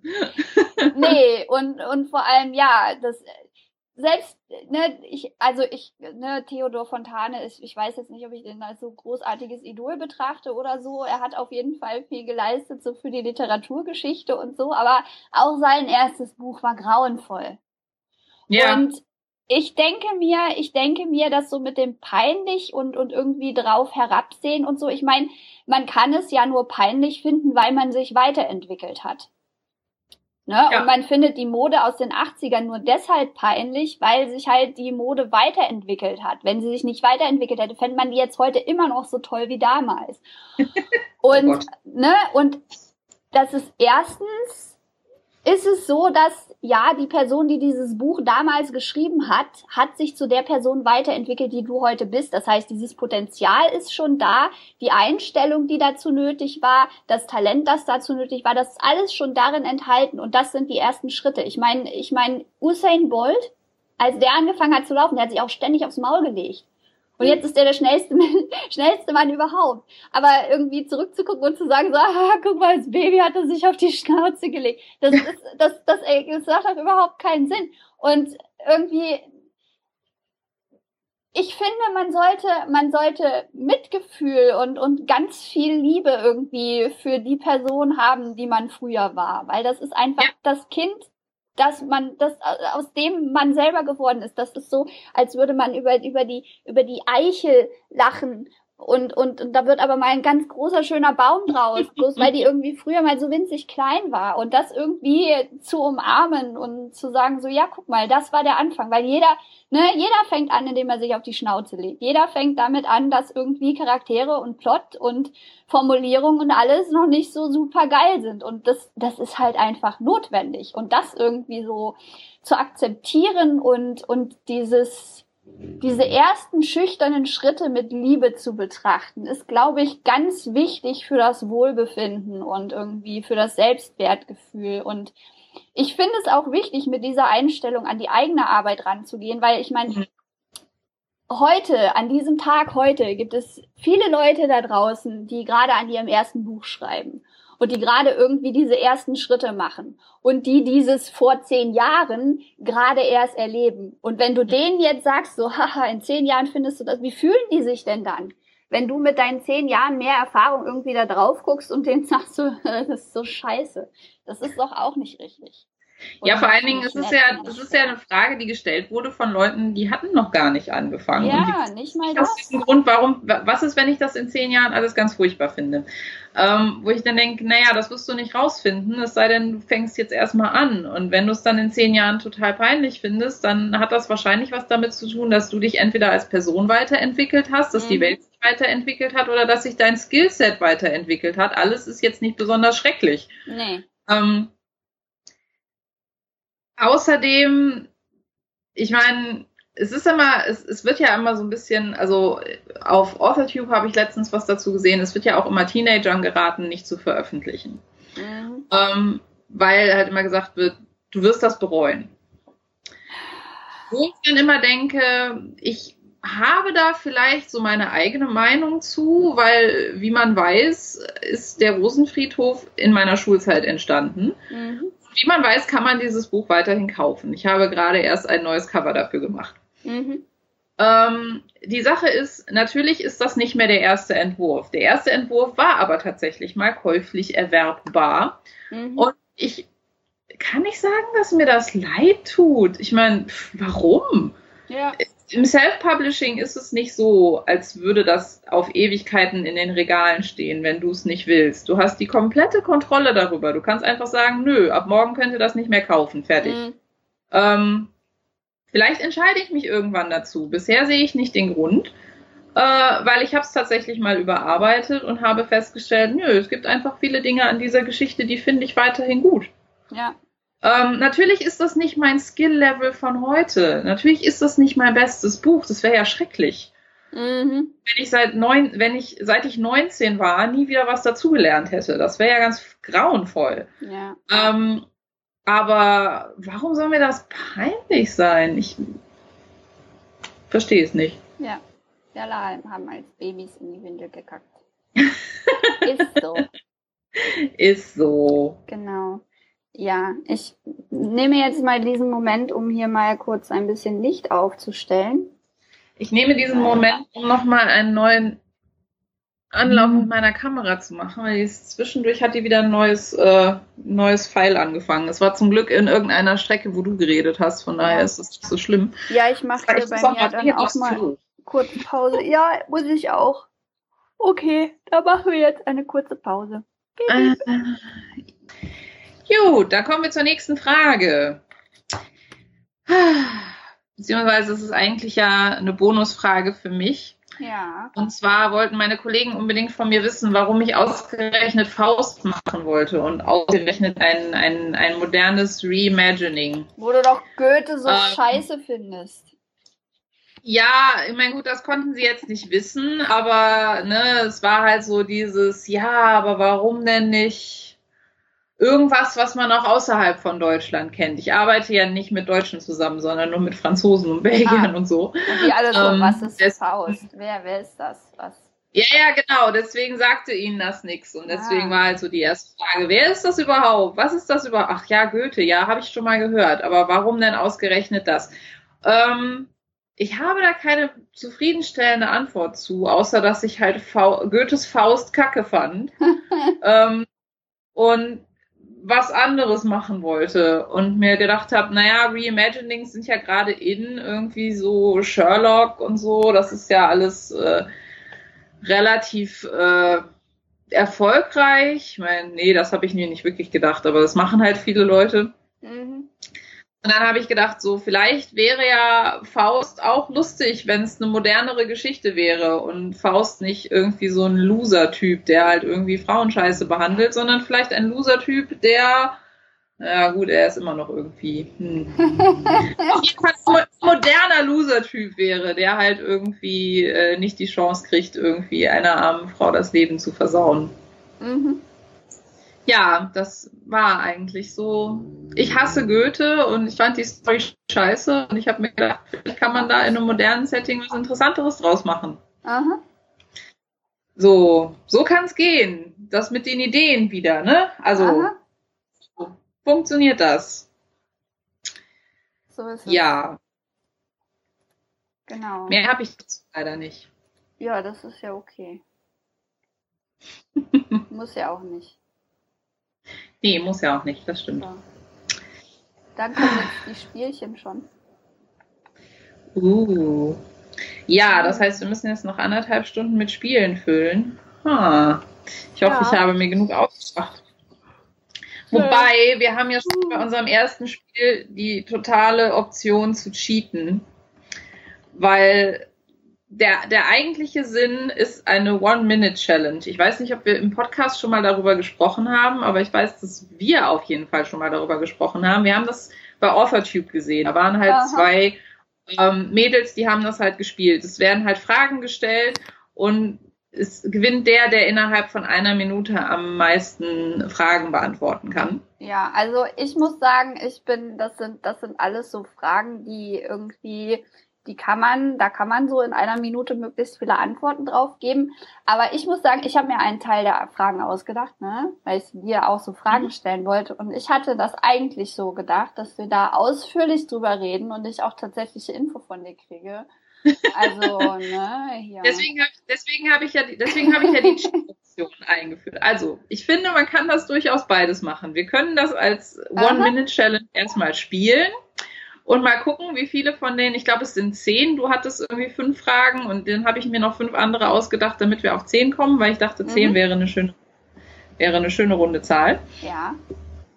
Ähm, und wenn wir dann mit der Ein-Minute-Challenge durch sind und festgestellt haben, wer gewonnen hat, Aha. dann beantworten wir die Fragen einfach nochmal ernsthaft. Okay. Okay, machen Okay. wir so. Hast du eine Stoppuhr? Äh, mein Handy ist meine, meine Stoppuhr, aber ich kann hier im Moment, ich mache ja einfach Datum und Uhrzeit öffnen und dann, dann kann ich ja, kann ich ja gucken, wo eine Minute ist. Okay, Ja, ansonsten auch auf der Kamera sehen. Möchtest du anfangen oder soll ich anfangen? mit Antworten. Ja. Ich meine, der, der als, der, der als zweites geht, der hat natürlich den Vorteil, dass er dann schon Zeit hat, sich Antworten zu überlegen, ne? Hm. Alles okay, ich gehe, ich, ich, ich opfere mich. Ich Okay. verliere, ich verliere gerne. Die ersten fünf Fragen sind ja auch deine. Also von daher vielleicht gleicht das dann so ein bisschen die Okay, stimmt. unfairen Advantage aus. Gut. Okay, dann sag mir, wann wir loslegen können. Drei, zwei, jetzt. Welcher Charakter ist dir am ähnlichsten? Louis. Welcher Charakter ist am wenigsten wie du? Äh, Marguerite. Worauf achtest du, wenn du Bösewichte entwirfst? Darauf, dass sie auch was mit mir gemeinsam haben. Wenn du deinem jungen Schreib-Ich einen Rat geben könntest, welcher wäre das? Warte nicht auf Inspiration. Welche Charaktere sind am schwierigsten zu schreiben für dich? Äh, so Nebencharaktere, die nicht, die nicht wirklich viel mehr als ihre Funktion sind. Da muss ich mich dann so ein bisschen zusammenreißen, um da noch mehr draus zu machen. Welche Charaktere fallen dir am leichtesten? Ne, so Hauptcharaktere mit viel Psyche. Okay, auf meiner Uhr war das eine Minute. ja, bei mir waren es noch zehn Sekunden, aber. okay. Oh, es tut mir leid. Das schon heißt, okay. ja, eins, zwei, drei, vier, fünf, sechs Punkte. dann- Uh, Gucken wir mal. okay. Das äh, besser als ich gedacht hätte. Ja. Warte, dann mache ich jetzt, gucke ich auf meine Kamera, wann die Minute vorbei ist. Die zählt ja wunderschön mit. Und dann geht es los. Äh, welcher, welcher deiner Charakter ist dir am ähnlichsten und mit dem du dich am meisten? Amaran. Welcher deiner Charakter ist am, Charaktere ist am wenigsten wie du? Äh, Faust. Worauf achtest du, wenn du Bösewichte entwirfst? Dass sie die Helden in ihrer eigenen Geschichte sind. Uh, wenn du deinem jungen Schreiblich einen Rat geben könntest, welcher wäre das? Nicht so viel nachdenken. Welche Charaktere sind die schwierigsten für dich? Äh, die ohne schwere Kindheit. Welche fallen dir am leichtesten? Äh, die mit schwerer Kindheit? Nein. Ähm, normalerweise, normalerweise der beste Freund meiner Hauptfigur, warum auch immer. Oh, was war deine beste Idee, dein inspirativster Moment? Und damit sind die 50 Sekunden um. Ah, der Titel für die Bruchstücke. okay, sagen wir, es ist unentschieden. okay. Ich meine, ich habe mich, also, nee, okay, du hast, du, geben, geben wir dir den Sieg, weil ich habe mich bei dem ersten, beim Vorlesen der ersten Frage verhaspelt und damit wertvolle Sekunden verschwendet. Das ist mir auch nicht wichtig. Wir können uns auch auf den Unterschied denken. Aber sechs beziehungsweise sieben Punkte sind astronomisch viel mehr, als ich uns zugetraut hätte. Weil als ich, dies, als ich das Konzept von diesem Spiel gesehen habe, habe ich mir gedacht, pff, in einer, in einer Minute ja, beantworten wir vielleicht eine Frage oder so. Aber naja, man muss ja die Antwort nicht erklären, von daher. Ja, man musste die Antwort nicht erklären. Das war so ein bisschen das Ding. Dann erklären wir jetzt die Antwort.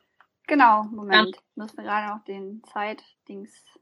Äh, eine Minute, sagen wir mal 46. Okay. Ähm, ja. Okay, also welcher deiner Charaktere ist dir am ähnlichsten? Oder mit wem identifizierst du dich am meisten? Äh, ja, das ist also bei den Geschichten, die ich, die ich jetzt schon äh, weit erarbeitet habe, ist es Louis. Er wird, er wird geschlagen werden von mir, gehe ich mal von aus. Ähm, aber jetzt zu diesem Zeitpunkt ist es, ist es Louis, weil ich mich sehr lange in meinem Leben genau so gefühlt habe.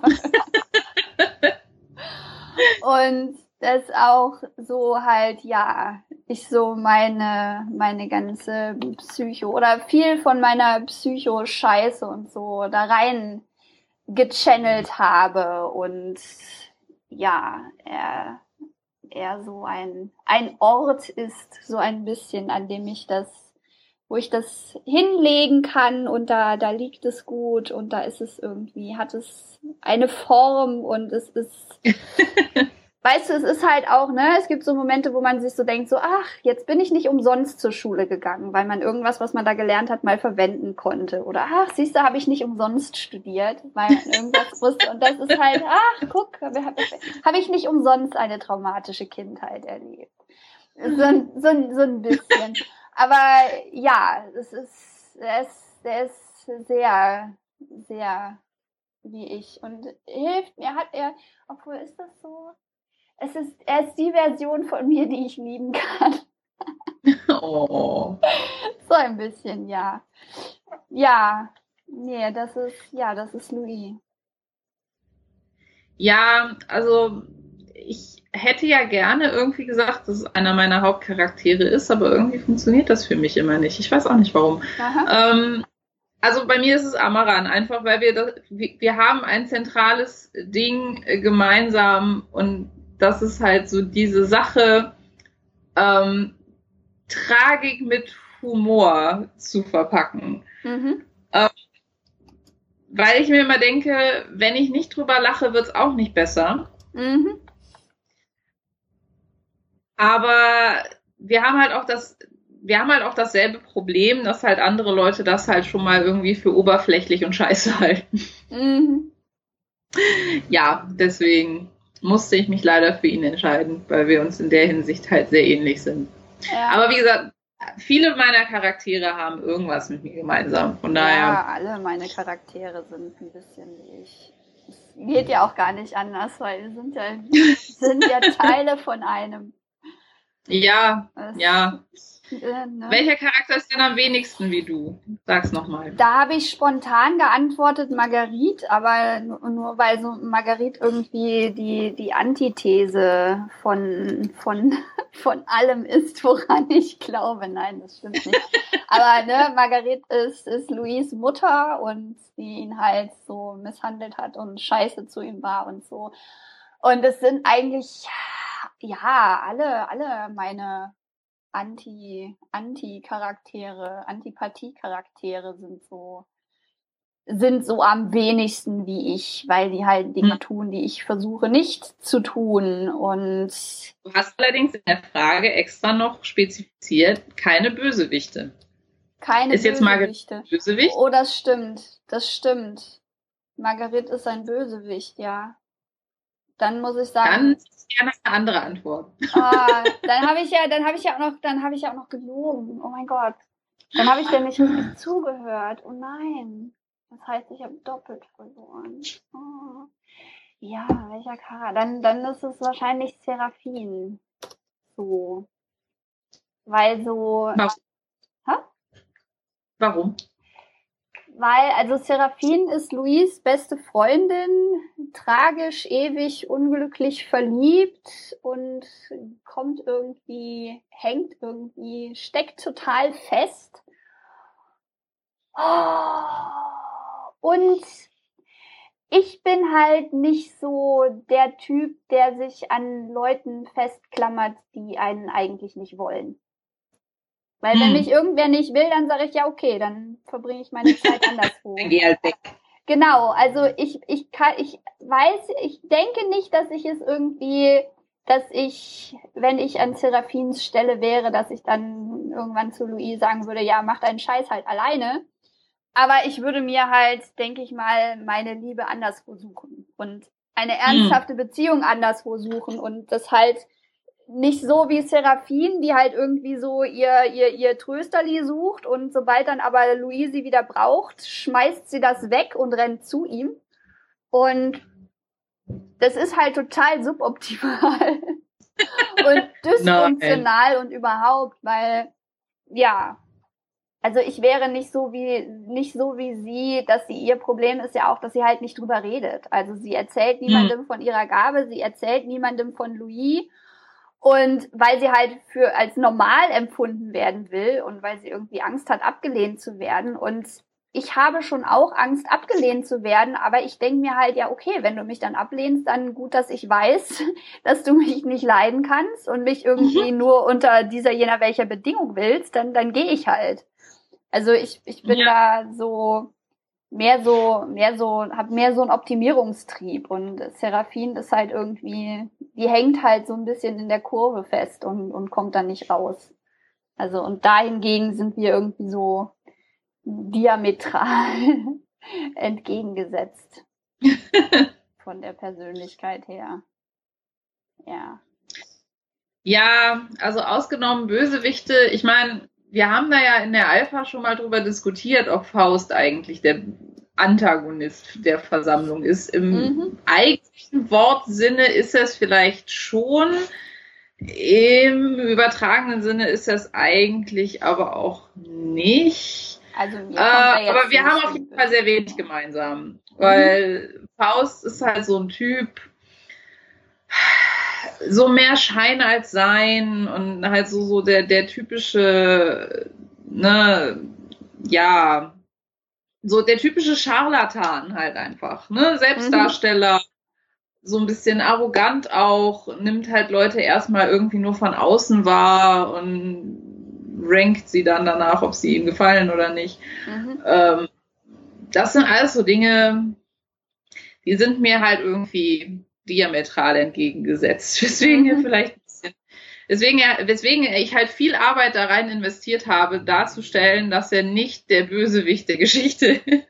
Also eigentlich nicht, eigentlich nicht. Mhm. Ähm, ja, und dass er halt redeeming Qualities hat und so. Aber ja, er ist nicht wie ich. Nee.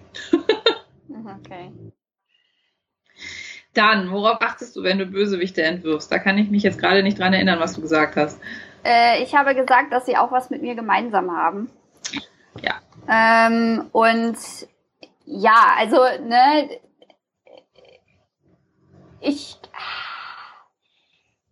ich kann nicht wirklich sagen, dass es in meiner Geschichte jetzt so mega Bösewichte gibt, weil Marguerite ist, man, man hört kein Wort direkt von ihr. Sie existiert, wenn überhaupt, in Erzählungen von, von Louis und halt in seinen Kindheitserinnerungen und da auch nur irgendwie so kurz zusammengefasst. Also sie gibt, es gibt sie kaum. Sie existiert vor allem in ihren Nachwirkungen.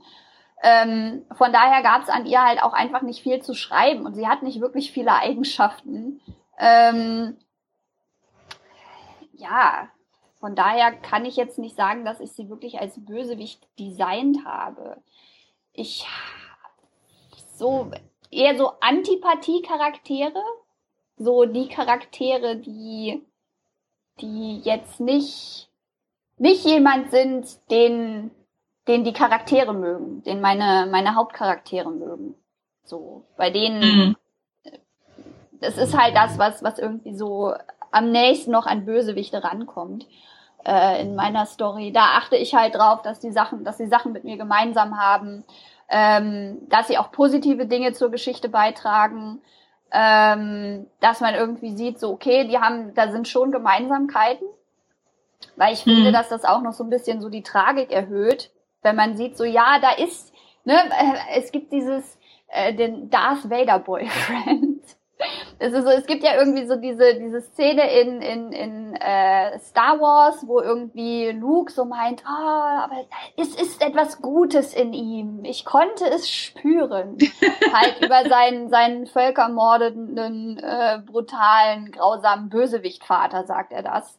Mhm. Ähm, und so ein bisschen das möchte ich halt irgendwie so auch zeigen, dass in den Charakteren ist, sie passen, man, sie passen fundamental nicht mit den anderen Charakteren zusammen, aber eben nicht überall. Und das sind so diese kleinen, diese, diese kleinen Lichtmomente, diese kleinen Gemeinsamkeiten, wo man irgendwie, wenn man so ein Gutmensch ist und irgendwie jemand ist, der sich, der sich nach Harmonie sehnt und, und irgendwie daran, anderen Menschen immer gerecht zu werden, so jemandem tut das dann sehr weh zu sehen. wenn das halt, wenn das halt dann trotzdem nicht klappt. Und das ist so, ja, das ist so, so designe ich meine, in Anführungszeichen, Bösewichte. Mhm. Und ja, dass sie was mit mir gemeinsam haben und auch, ja, so. Ja, ich finde halt immer ganz wichtig, ich meine, haben wir auch, ähm, wir haben ja schon die Folge gemacht zu unseren äh, Pet Peeves, Helden und Bösewichte. Die wird es also auch Anfang nächstes Jahr geben. Mhm. Ähm, da haben wir ja auch schon mal drüber gesprochen. Ich finde es halt langweilig, wenn der Bösewicht sich als Bösewicht der Geschichte sieht. Mhm. Ähm, das funktioniert halt so mit dem Urbösen, so Sauron und so, ja, okay. Ähm, ist aber nicht mein favorisierter Type von Bösewicht, weil es halt eigentlich mehr, also Sauron finde ich ist mehr wie so eine, wie so eine Naturgewalt. Der hat mhm. ja nicht einen Charakter oder so.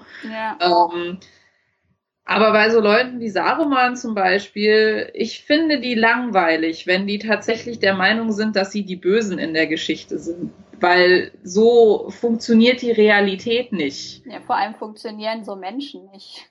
Nein, so Jeder hält sich selber für einen Guten. Ja, so funktionieren Menschen nicht. Ne? Also wie Hannah Gatsby schon so richtig sagte, jeder denkt von sich, er ist der Gute mhm. und die anderen sind die Bösen. Mhm. Ähm, und ich finde, manchen Bösewichten merkt man, also manchen fiktionalen Bösewichten, äh, merkt man an, dass ihre, dass ihre Autoren sich nicht die Mühe gemacht haben, sich zu überlegen, wie ist die Heldenstory dieses Charakters? Mhm. Ne? Also mein, meine Bösewichte im besten Fall sind die Helden in ihrer Geschichte. Mhm. Die sind einfach, also die sind vielleicht keine guten Menschen und nicht nett und ihre ne, Mittel und Wege sind halt sehr fragwürdig. Aber sie sind der Meinung, dass sie der Held in ihrer Geschichte sind, weil sie sind der Meinung, sie haben einen Grund, warum sie das tun und es ist zu irgendwas gut. Mhm. Ähm, ja, und das ist, das finde ich, ist halt wichtig, dass sowas stattfindet, weil ansonsten bleibt man halt sehr schnell bei irgendwie Pappaufstellern, die halt da sind, damit die Protagonistengruppe einen Obstacle Course durchlaufen kann. Mhm. Ja, furchtbar. Ja.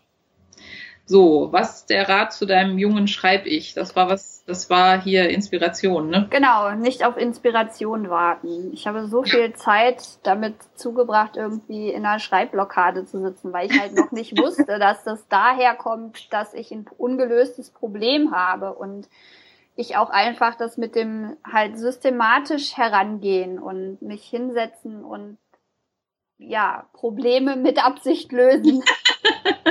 ähm, das, das hatte ich irgendwie.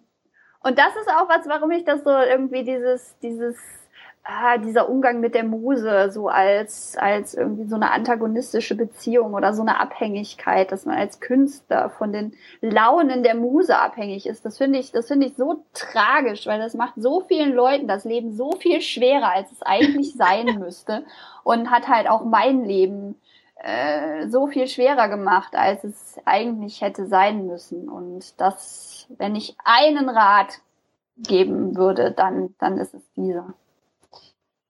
Ja. Ja, ich bin ja gegangen mit nicht so viel Nachdenken. Ähm, das, das bezieht sich halt zurück auf die Sache, über die wir schon gesprochen haben, dass man halt viel, also dass ich früher viel zu oft, viel zu sehr darüber nachgedacht habe, was, was tut jetzt diese Szene im großen Ganzen und was macht dieser Charakter? Warum sagt er dieses Wort und nicht mhm. dieses? Finden Leute das Wort vielleicht schöner als das? Bla. Ähm, ich meine, natürlich ist es halt schwierig, sowas seinem jüngeren Ich zu sagen, weil Vertrau auf deine Intuition ist halt einfach auch ein Ratschlag, der leichter zu befolgen ist, wenn man eine gewisse Routine entwickelt hat. Ja, vor allem ist Intuition ja auch sowas, dass man erstmal lernt. Genau. Das ist ja nur, dass man unbewusst das, das anwendet, was man gelernt hat. Na, aber von daher, also das ist ja quasi so der Sinn der Sache. Wenn ich mhm. jetzt zurückgehen könnte, um meinem jungen Ich noch irgendwas zu sagen, dann würde ich denken, würde ich ihm sagen, relax, es ist alles gut. es, es, funktioniert schon, wirklich, mhm. ganz ehrlich. Ich weiß das. Vertrau dir. Genau. Ja, welche Charaktere fallen dir am leichtesten? Äh, nee, zuerst kommt am schwierigsten. Am schwierigsten kommt ja, zuerst schwierig. Das kommt noch. Ähm, ja, am schwierigsten, da habe ich gesagt, so Nebencharaktere. Ähm, weil, also vor allem so ganz kleine Nebencharaktere. Und ich denke mal, das geht vielen Leuten so, weil es dann, ne, oder meine Ideologie ist, dass man halt auch bei den kleinen Charakteren das Gefühl haben sollte, dass sie über die Geschichte hinaus existieren. Und dass sie, ne, eben auch Helden in ihrer eigenen Geschichte äh, sind. Mhm. Oder die Hauptcharaktere ihrer eigenen Geschichte sind, was halt ähm, auch wenn man ne, häufig Probleme mit flachen Nebencharakteren hat, kann das eine gute Hilfe sein. Mhm. Und das, das hinzukriegen, ähm, also es ist jetzt nicht so, dass ich eben so immer zu mega flachen Haupt äh, Nebencharakteren neige, sondern es ist halt eher so, dass ich, wenn ich dann, wenn ich dann feststelle, so, oh ja, das ist ein Nebencharakter, der braucht ja noch irgendwas, ähm, ist es dann so, dass dann meine Fantasie halt mit mir durchgeht, gerne mal, und ich dann irgendwie zu viel reintue. Und mhm. dieses, dieses, dieses, das ist so gerade ein Problem, dass ich, dass ich mit Judith habe, mit äh, Joannas bester Freundin, die halt irgendwie noch so ihren, man so ein bisschen so durch die, durch das, durch die in, durch Lücken in der Geschichte, in der Hauptgeschichte, sieht man so ein bisschen das, was so Judiths Geschichte ist und Judiths Probleme sind. Und ich glaube, ich habe die ein bisschen zu groß angelegt und habe jetzt Probleme, die irgendwie halt so noch mit da reinzustopfen, wenn irgendwie gerade in der Hauptgeschichte super viele Dinge passieren, dass sie mhm. da irgendwie so dann unter den Teppich fällt so ein bisschen und irgendwie so links liegen gelassen wird, weil jetzt ist ja irgendwie ihr Hauptcharaktere. Andererseits sind die Hauptcharaktere und ist Joanna halt gerade irgendwie mit ihrem Problem beschäftigt und ist gerade super akut. Und ich meine, wenn, wenn, wenn, wenn, wenn, wenn zu mir irgendwie jemand kommt und sagt so, oh, ich habe hier gerade so eine super akute Problem, dann sage ich nicht, ja, lass mich doch auch noch was von mir erzählen. Also und das ist das ist irgendwie gerade so ein bisschen so ein bisschen schwierig schwierig auszubalancieren. Also mhm. das ist das ist so mein mein Problem. Also jetzt so wirklich Charaktere zu konstruieren ist nicht schwierig, finde ich nicht schwer. Aber das halt in der Balance zu haben und das rechte Maß zu finden, ist manchmal schwierig. Hm. Ja. Was habe ich denn eben gesagt? Ich habe jetzt gerade so ein Blackout. Äh, ich könnte ja mal zurückschreiben, äh, spulen. Passt schon. Ich sag einfach, was mir, ich sag jetzt einfach, was mir einfällt. Wenn ich eben was anderes gesagt habe, ist mir das ja auch egal. Was interessiert mich mein Geschwätz von vor fünf Minuten? Genau. Äh, ja, Charaktere, die schwierig zu schreiben sind. Ähm, prinzipiell Charaktere, die andere Problemlösungsstrategien haben. Das ist vielleicht jetzt auch so ein plotgetriebenes Ding. Mhm. Ähm, aber es ist halt, es begibt sich manchmal, dass man Charaktere schreibt, deren Herangehensweise an Probleme einfach der eigenen überhaupt nicht entspricht. Mhm. Ähm, und das ist für mich immer erstmal so ein bisschen schwierig, weil ich tendiere dazu, meine Charaktere Probleme auf die Art und Weise lösen zu lassen, wie ich das machen würde. Mhm. Und muss dann manchmal in der Revision, wenn ich überarbeite, nochmal zurücktreten, so einen Schritt innerlich und mir denken, ja, aber eigentlich mit allem, was ich über diesen Charakter weiß, passt das gerade nicht, was der da tut. Mhm. Das ist irgendwie, entweder ist es zu rational oder es ist zu kompliziert oder es ist zu wenig direkt oder keine Ahnung, irgendwas. Mhm. Aber ja, da muss ich halt manchmal so ein bisschen ähm, gucken.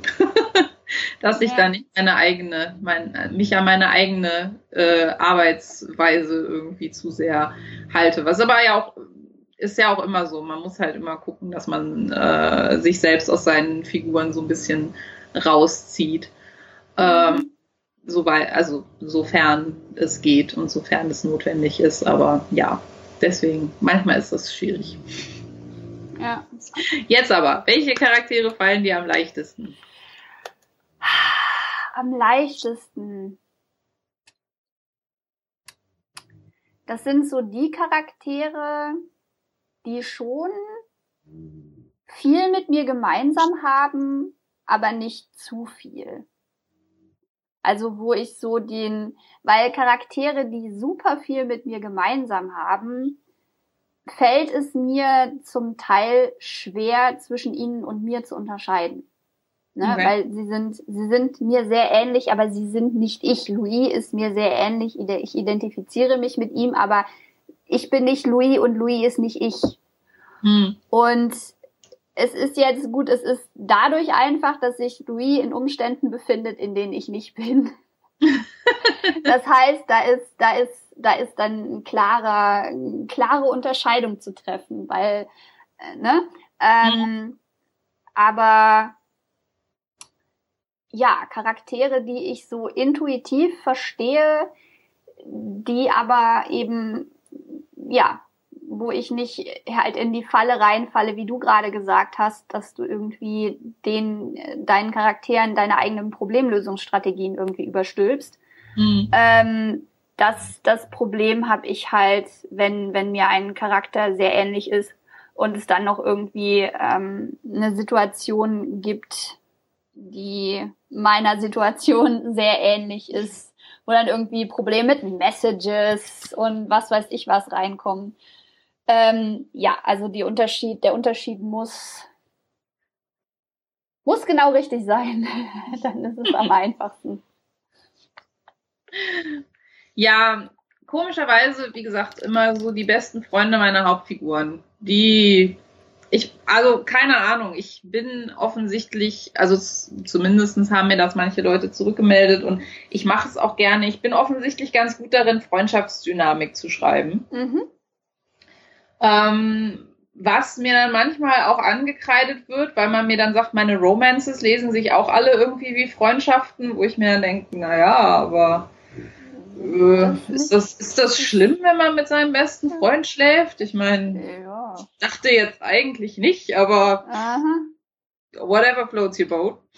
Ähm, es gibt bestimmt genug äh, dysfunktionale Romance-Stories, die man sich dann angucken kann oder lesen kann, wenn einem das besser gefällt. Mhm. Ähm, ja, also aus irgendwelchen Gründen fallen mir diese Leute halt leicht, weil ich das halt irgendwie einfach extrapolieren kann daraus, wer mein Hauptcharakter ist.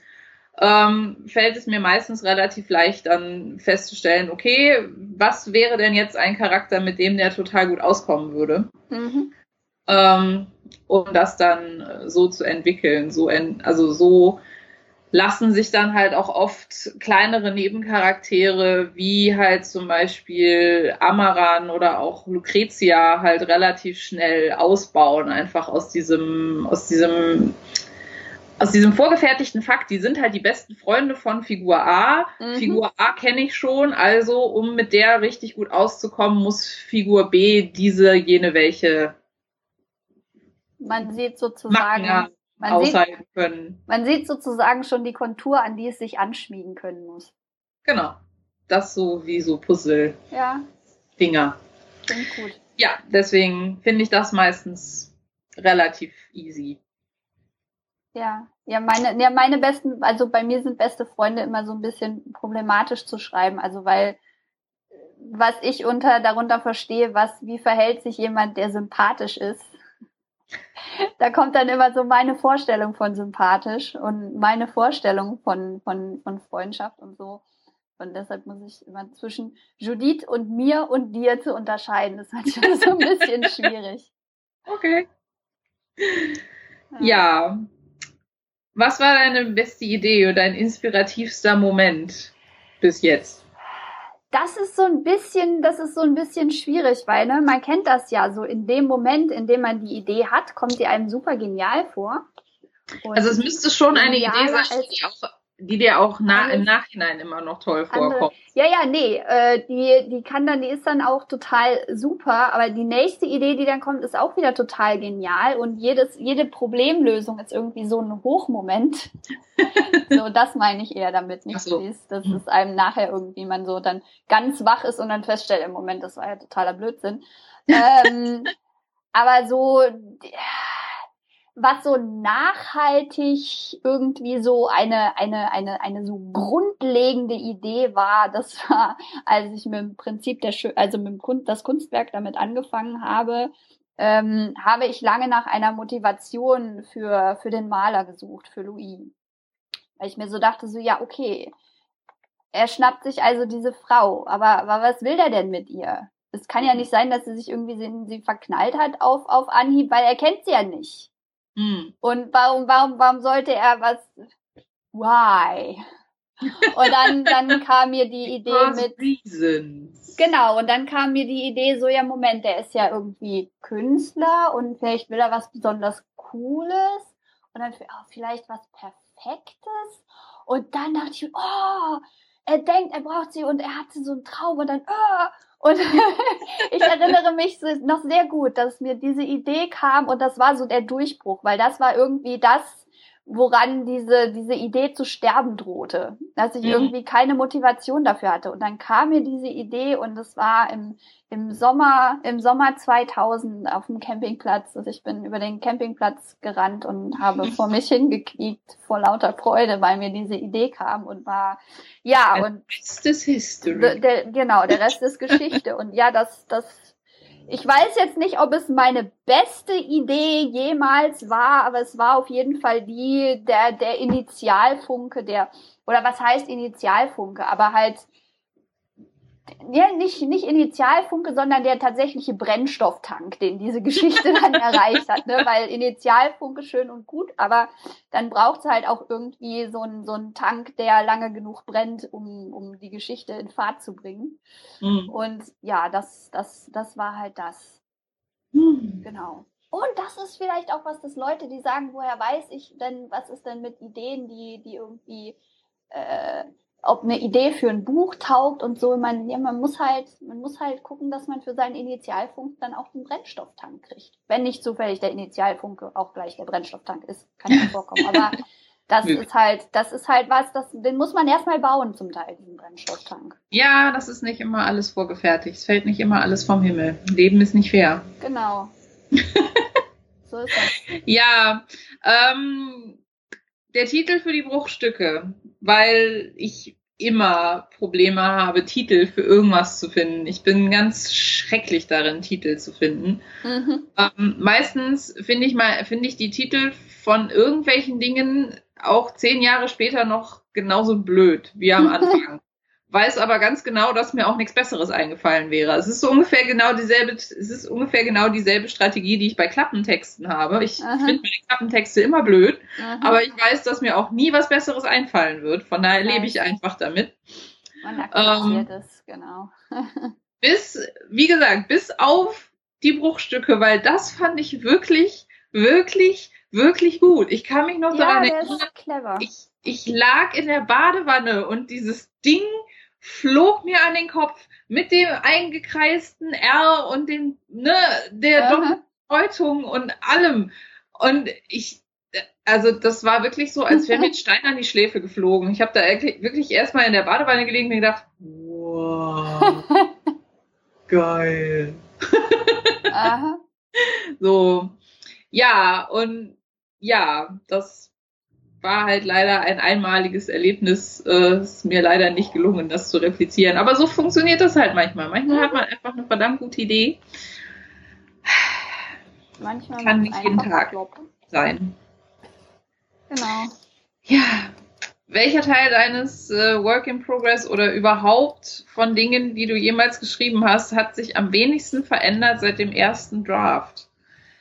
Äh ich habe diese Frage abgeschrieben aus einem ganzen Katalog von Fragen, die man Autoren stellen kann. Es gibt Webseiten dazu. Aha. Ähm, weil ich die spannend fand. Ich sage nicht, dass ich eine Antwort darauf habe, aber ich fand sie spannend. Ich muss, lass mich drüber nachdenken. Inhaltlich am wenigsten verändert. Naja, da gibt's schon so einige Szenen, also vor allem die, die krass emotional geladenen. Weil da so am wenigsten, am wenigsten Spielraum irgendwie ist. So, wenn, wenn eine starke Emotion im Spiel ist, das, das schränkt so den Möglichkeiten Raum ein. Mhm. Und bei so Dingen, wo es, wo, wo es weniger, wo die Charaktere weniger durch ihren emotionalen Zustand gezwungen sind, gibt's halt einfach mehr, mehr Spielraum und da habe ich halt, also ich habe quasi, ja, ich habe das, das Prinzip der Schönheit ist das Kunstwerk nur neu geschrieben, äh, im Grunde. Ähm, ja, wobei die zweite, Luis zweite Szene, wo er irgendwie im Wohnzimmer ist, die ist auch ziemlich gleich geblieben. Dann Joanna, also ja, nee, es gibt auch, es gibt auch so eher ruhigere Szenen, die, die gleich geblieben sind, die so, die so eine ganz klare Funktion haben, eine ganz klare notwendige Funktion, die sich auch irgendwie nicht, nicht umbauen lässt oder in eine, in eine andere Szene verfrachten lässt oder wo nicht viel drumherum passieren muss ja, ich würde sagen, mhm. das sind so die beiden Arten von Szenen. Einmal die krass emotional, emotional geladenen und dann die, die eher funktionalen. Ja. Ja, jetzt hatte ich natürlich, während du geredet hast, Zeit über meine Antwort nachzudenken. Also es ist schon ein unfairer Advantage, den man hat. ähm, ich glaube, was sich am wenigsten verändert hat, wenn man jetzt mal so von Gedichten und sowas absieht, also in den, in den Perlen und auch in den Bruchstücken gibt es so ein paar lyrisch ähnlichere Dinge. Ähm, da mache ich meistens nur eine Line-Edit, weil das ich das mhm. ist meistens halt so ein Inspirationsding. Das schreibe ich dann halt runter und dann ist das so. Ähm, ich weiß, dass das nicht unbedingt die richtige Herangehensweise an Lyrik ist, zufällig, weil ich ganz viele Leute kenne, die halt tatsächlich Lyriker sind oder Dichter oder wie man das Aha. auch immer nennt. Ähm, naja, ganz viele ist, ist gelogen. Ich kenne zwei, aber immerhin. ähm, Plural ist schon mal richtig dann. Ja, ähm, und von dem, also von dem, was die so schreiben, weiß ich, dass die auch an ihren Texten arbeiten und mhm. feilen und wahrscheinlich nur anders. Aber weil das halt nie irgendwie so mein Fokus war, tue ich das nicht. Deswegen finde ich aber, gilt das als Antwort auch nicht. Mhm. Ähm, ich glaube, was sich ansonsten am wenigsten verändert hat, jemals, ähm, sind meistens Beschreibungen, weil mhm. ich meistens an Dialogen noch am meisten rumfeile. Aber ich kann mich erinnern, also gerade so die, die etwas umfangreicheren Beschreibungen in Elysion, wie die Magie funktioniert. Mhm. Ähm, da hatte ich von Anfang an relativ klare Vorstellungen davon, wie das aussieht. Mhm. Äh, ich habe sehr viel darüber nachgedacht und sehr viel daran geschraubt, wie das tatsächlich funktioniert mhm. ähm, und wie ich das einbauen könnte, zu erklären, dass das funktioniert, ohne dass es halt irgendwie infodampig und scheiße wird. Mhm. Ähm, aber wie das von außen aussieht, da hatte ich von Anfang an eine relativ klare Vorstellung, die wahrscheinlich durch 20 Jahre Final Fantasy Spielen geprägt war, aber das ähm, ja, also da kann ich mich nicht erinnern, dass sich da an den Beschreibungen, wie das funktioniert, irgendwie großartig jemals irgendwas geändert hätte, weil das war für mich von Anfang an so in Stein gemeißelt, so sieht das aus und so funktioniert das. Also so, so sieht das von außen aus, mhm. dass die Effekte, so beschreibe ich das. Mhm. Ja. Äh, gibt es Dinge, die beim Überarbeiten immer wieder rausfliegen? Also da gehe ich jetzt mal, also natürlich fliegt immer wieder viel Kram raus, wenn man überarbeitet. Ich nehme jetzt einfach mal an, die Frage ist so gedacht, fällt dir auf, dass es Dinge gibt, die du immer wieder rauswirfst, auch wenn du sie in der Szene vorher auch schon mal rausgeworfen hast? Ähm, jetzt so inhaltliche Sachen, die dann irgendwie in die Info, die doch nicht reinpasst oder irgendwelche Fehler, so wie Darlings oder so. Wie ist das gemeint? Was du möchtest. Was ich möchte. Da muss ich jetzt, da muss ich jetzt nur drüber nachdenken. Das ist schwierig. okay, dann fange ich an. Ähm, also was ich feststelle, was beim Überarbeiten immer wieder rausfliegt, sind ähm, Füllwörter. Ich habe ja immer welche. Ah. Mhm. Es gibt auch immer neue. Das mhm. habe ich, glaube ich, auch schon mal gesagt. Das ist sehr frustrierend. immer wenn ich denke, jetzt habe ich eine Liste von Verlegenheitsworten, die ich immer als Füller verwende. Nein, es gibt immer wieder neue. ähm, ich bin doch nicht so richtig überzeugt von diesem äh, Filter-Words-Ding, mhm. auch wenn AuthorTube mir immer sagt, dass das ganz schrecklich ist. Ähm, weiß ich nicht, ob das nicht irgendwie weiß ich immer noch nicht, ob das stimmt. Ich weiß immer noch nicht, ob ich irgendwie, ob es wirklich so schlimm ist zu sagen, er sah oder er bemerkte oder so. Das ist halt die Frage, was, was passiert. Willst du beschreiben, dass es passiert oder willst du beschreiben, dass es dem Charakter auffällt? Das sind ja zwei völlig verschiedene Dinge. Und ja, ja, aber das, das Problem also mit der, die, die, der AuthorTube Stance on Filter Words ist halt der, dass es immer falsch ist zu sagen, dem Charakter fällt das auf, weil Filter Words sind immer schlimm und die muss man immer löschen und so. Aber äh, der Charakter ist doch die Perspektive. Der ist, wenn ja. das der Perspektivcharakter ist, ist es, das ist das Feature. Das ist mit Point of View gemeint, dass es durch die Wahrnehmung des Charakters gefiltert ist. Ja, deswegen verwirrt mich dieses Konzept auch noch so ein bisschen. Also ich ja. bin durchaus davon überzeugt, dass man sagen kann, der Wagen explodierte oder dass man auch sagen kann, er sah, wie der Wagen explodierte, ohne dass das eine jetzt inhärent böse ist und das andere inhärent besser. Weil ich meine, wenn du schreibst, der Wagen explodierte, dann, dann hast du überhaupt keine Referenz zu dem Charakter. Es kann sein, der dreht ihm den Rücken zu oder irgendwie, das ist fünf Straßen weiter. Wenn du sagst, er sah, wie der Wagen explodierte, bist du sofort im Charakter drin und hast, okay, er sieht das, er nimmt das wahr. Das heißt, er hat eine emotionale Reaktion, er hat eine Blickrichtung, es ist eine Aufforderung darin, da ist was explodiert. Du bist sofort, du hast sofort einen Bezug zu einem Charakter. Also ich finde, dieser, dieses zwanghafte Verzichten auf, auf darauf, sich im Kopf des Charakters zu verhaften, entfernt dich total davon und bringt dich auf Distanz. Also für mich sind Filterworte überhaupt nicht Filterworte, sondern Verbindungsworte, Connection Words.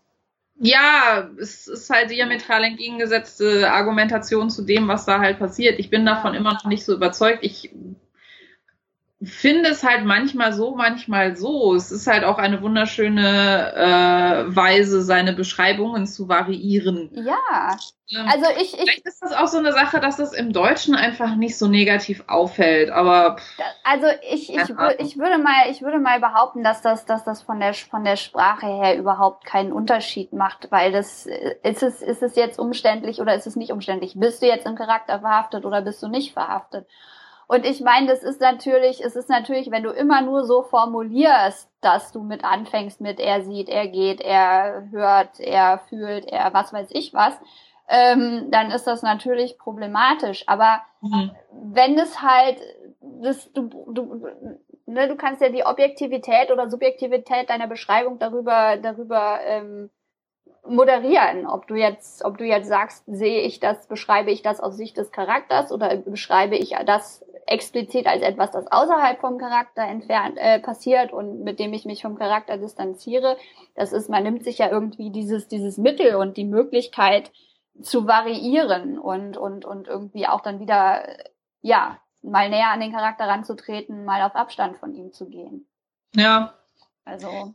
Also wie gesagt, deswegen möchte ich das jetzt unter Vorbehalt einfach mal nicht als das fliegt immer raus fassen. Mhm. Ähm, was ich immer wieder feststelle, was doch oft auch irgendwie über den Jordan geht, sind halt so gewisse, so gewisse Dialogwörter. Mhm. so, ja, okay, nee, mhm. Äh, es ist halt, es ist halt ein, ein continuous struggle. Ich bin, ich bin ja nicht so der, äh, ich bin ja nicht so der, der große Dialogschreiber, wie wir wissen, aber mhm. es ist halt ein, ein, ein kontinuierliches Problem, Problem. Ein ständiger Kampf. Ein, ein ständ, ja, es ist, klingt so überdramatisch, also so schlimm ist es auch wieder nicht.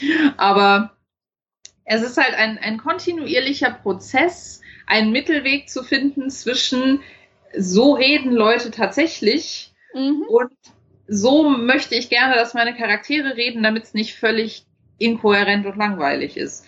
Mhm. Ähm, weil ne, so reale Kommunikation ist halt nicht so stromlinienförmig und nicht so plotrelevant und nicht so schön strukturiert. Ähm, mhm. Auf der anderen Seite ist es halt so, wenn man halt was plotrelevantes, strukturiertes braucht, was irgendwas erklärt, dann kann das halt auch nicht so unfassbar sich im Kreis drehen, weil dann denkt sich der Leser auch irgendwann, Bläh. Mhm. Ja. Ja. Ja, okay. Also sind nicht unbedingt Dinge, die rausfliegen, aber ich muss halt immer wieder darauf achten, ich neige dazu, immer Dinge in zeitlicher Re Relation zu beschreiben. Also Komma Ehe, Komma während, Komma nachdem, Komma dann, Komma als, ne, so dieses, dieses, mhm. weil Dinge passieren halt nacheinander. Und es wird aber total ätzend, wenn halt immer diese, diese zeitlichen, Zeit, diese zeitliche Zusammenhang, wenn das immer passiert, das ist immer eine Wiederholung. Und ich habe auch so einen, so extra, extra langen String, Suchstring, äh, den ich, den ich immer wieder einsetze, um zu gucken, ob ich das jetzt wieder gemacht habe. Und mittlerweile fällt es mir, fällt es mir vergleichsweise früh auf, dass ich das getan habe. Und dann muss ich halt diesen String einsetzen Und der zeigt mir dann diese ganzen Problemworte an und dann kann ich gucken, dass ich das so ein bisschen ausdünne und umformuliere und so. Ähm, aber was rausfliegt, sind vor allem, ist vor allem so oberflächliche Dispo. Also es sind eher Löcher, die bei mir rausfliegen, Löcher, die gefüllt werden, wo ich dann halt irgendwie noch was noch was reinarbeite, dass die, dass die Dispo ausführlicher wird, dass die Gedanken irgendwie tragfähiger wird und so. Also das ist, das ist eher, eher meine Sache, dass ich nachher noch was reinarbeiten muss und weniger, dass ich, dass ich Sachen rausschmeißen muss. Und so Lieblingsformulierungen. Dass, wenn, man ein Loch in ein Netz, wenn man ein Loch in ein Netz schneidet, dass dann weniger Löcher drin sind als vorher? Ja. Geil, ne? das ja. war jetzt das metaphorische Bild zu deiner Erzählung. Entschuldigung. Okay, ja. Ja, ja, naja, okay, ja. Äh, nee, aber dass ich, dass ich irgendwie so Lieblingsworte habe, das ist, das ist mittlerweile nicht mehr so. Also ich werde immer misstrauisch, wenn ich irgendwie das Gefühl habe, dass ich dann schon wieder verwende. Es gab mal eine Zeit, da kam irgendwie das Wörtchen dann viermal auf jeder Seite vor. Okay. Das war schon extrem. Mittlerweile ist es so, bin ich zufrieden, wenn es so einmal alle 400 Worte mal vorkommt, aber es ist so mittlerweile, ist es so eher so höchstens einmal oder zweimal pro Szene.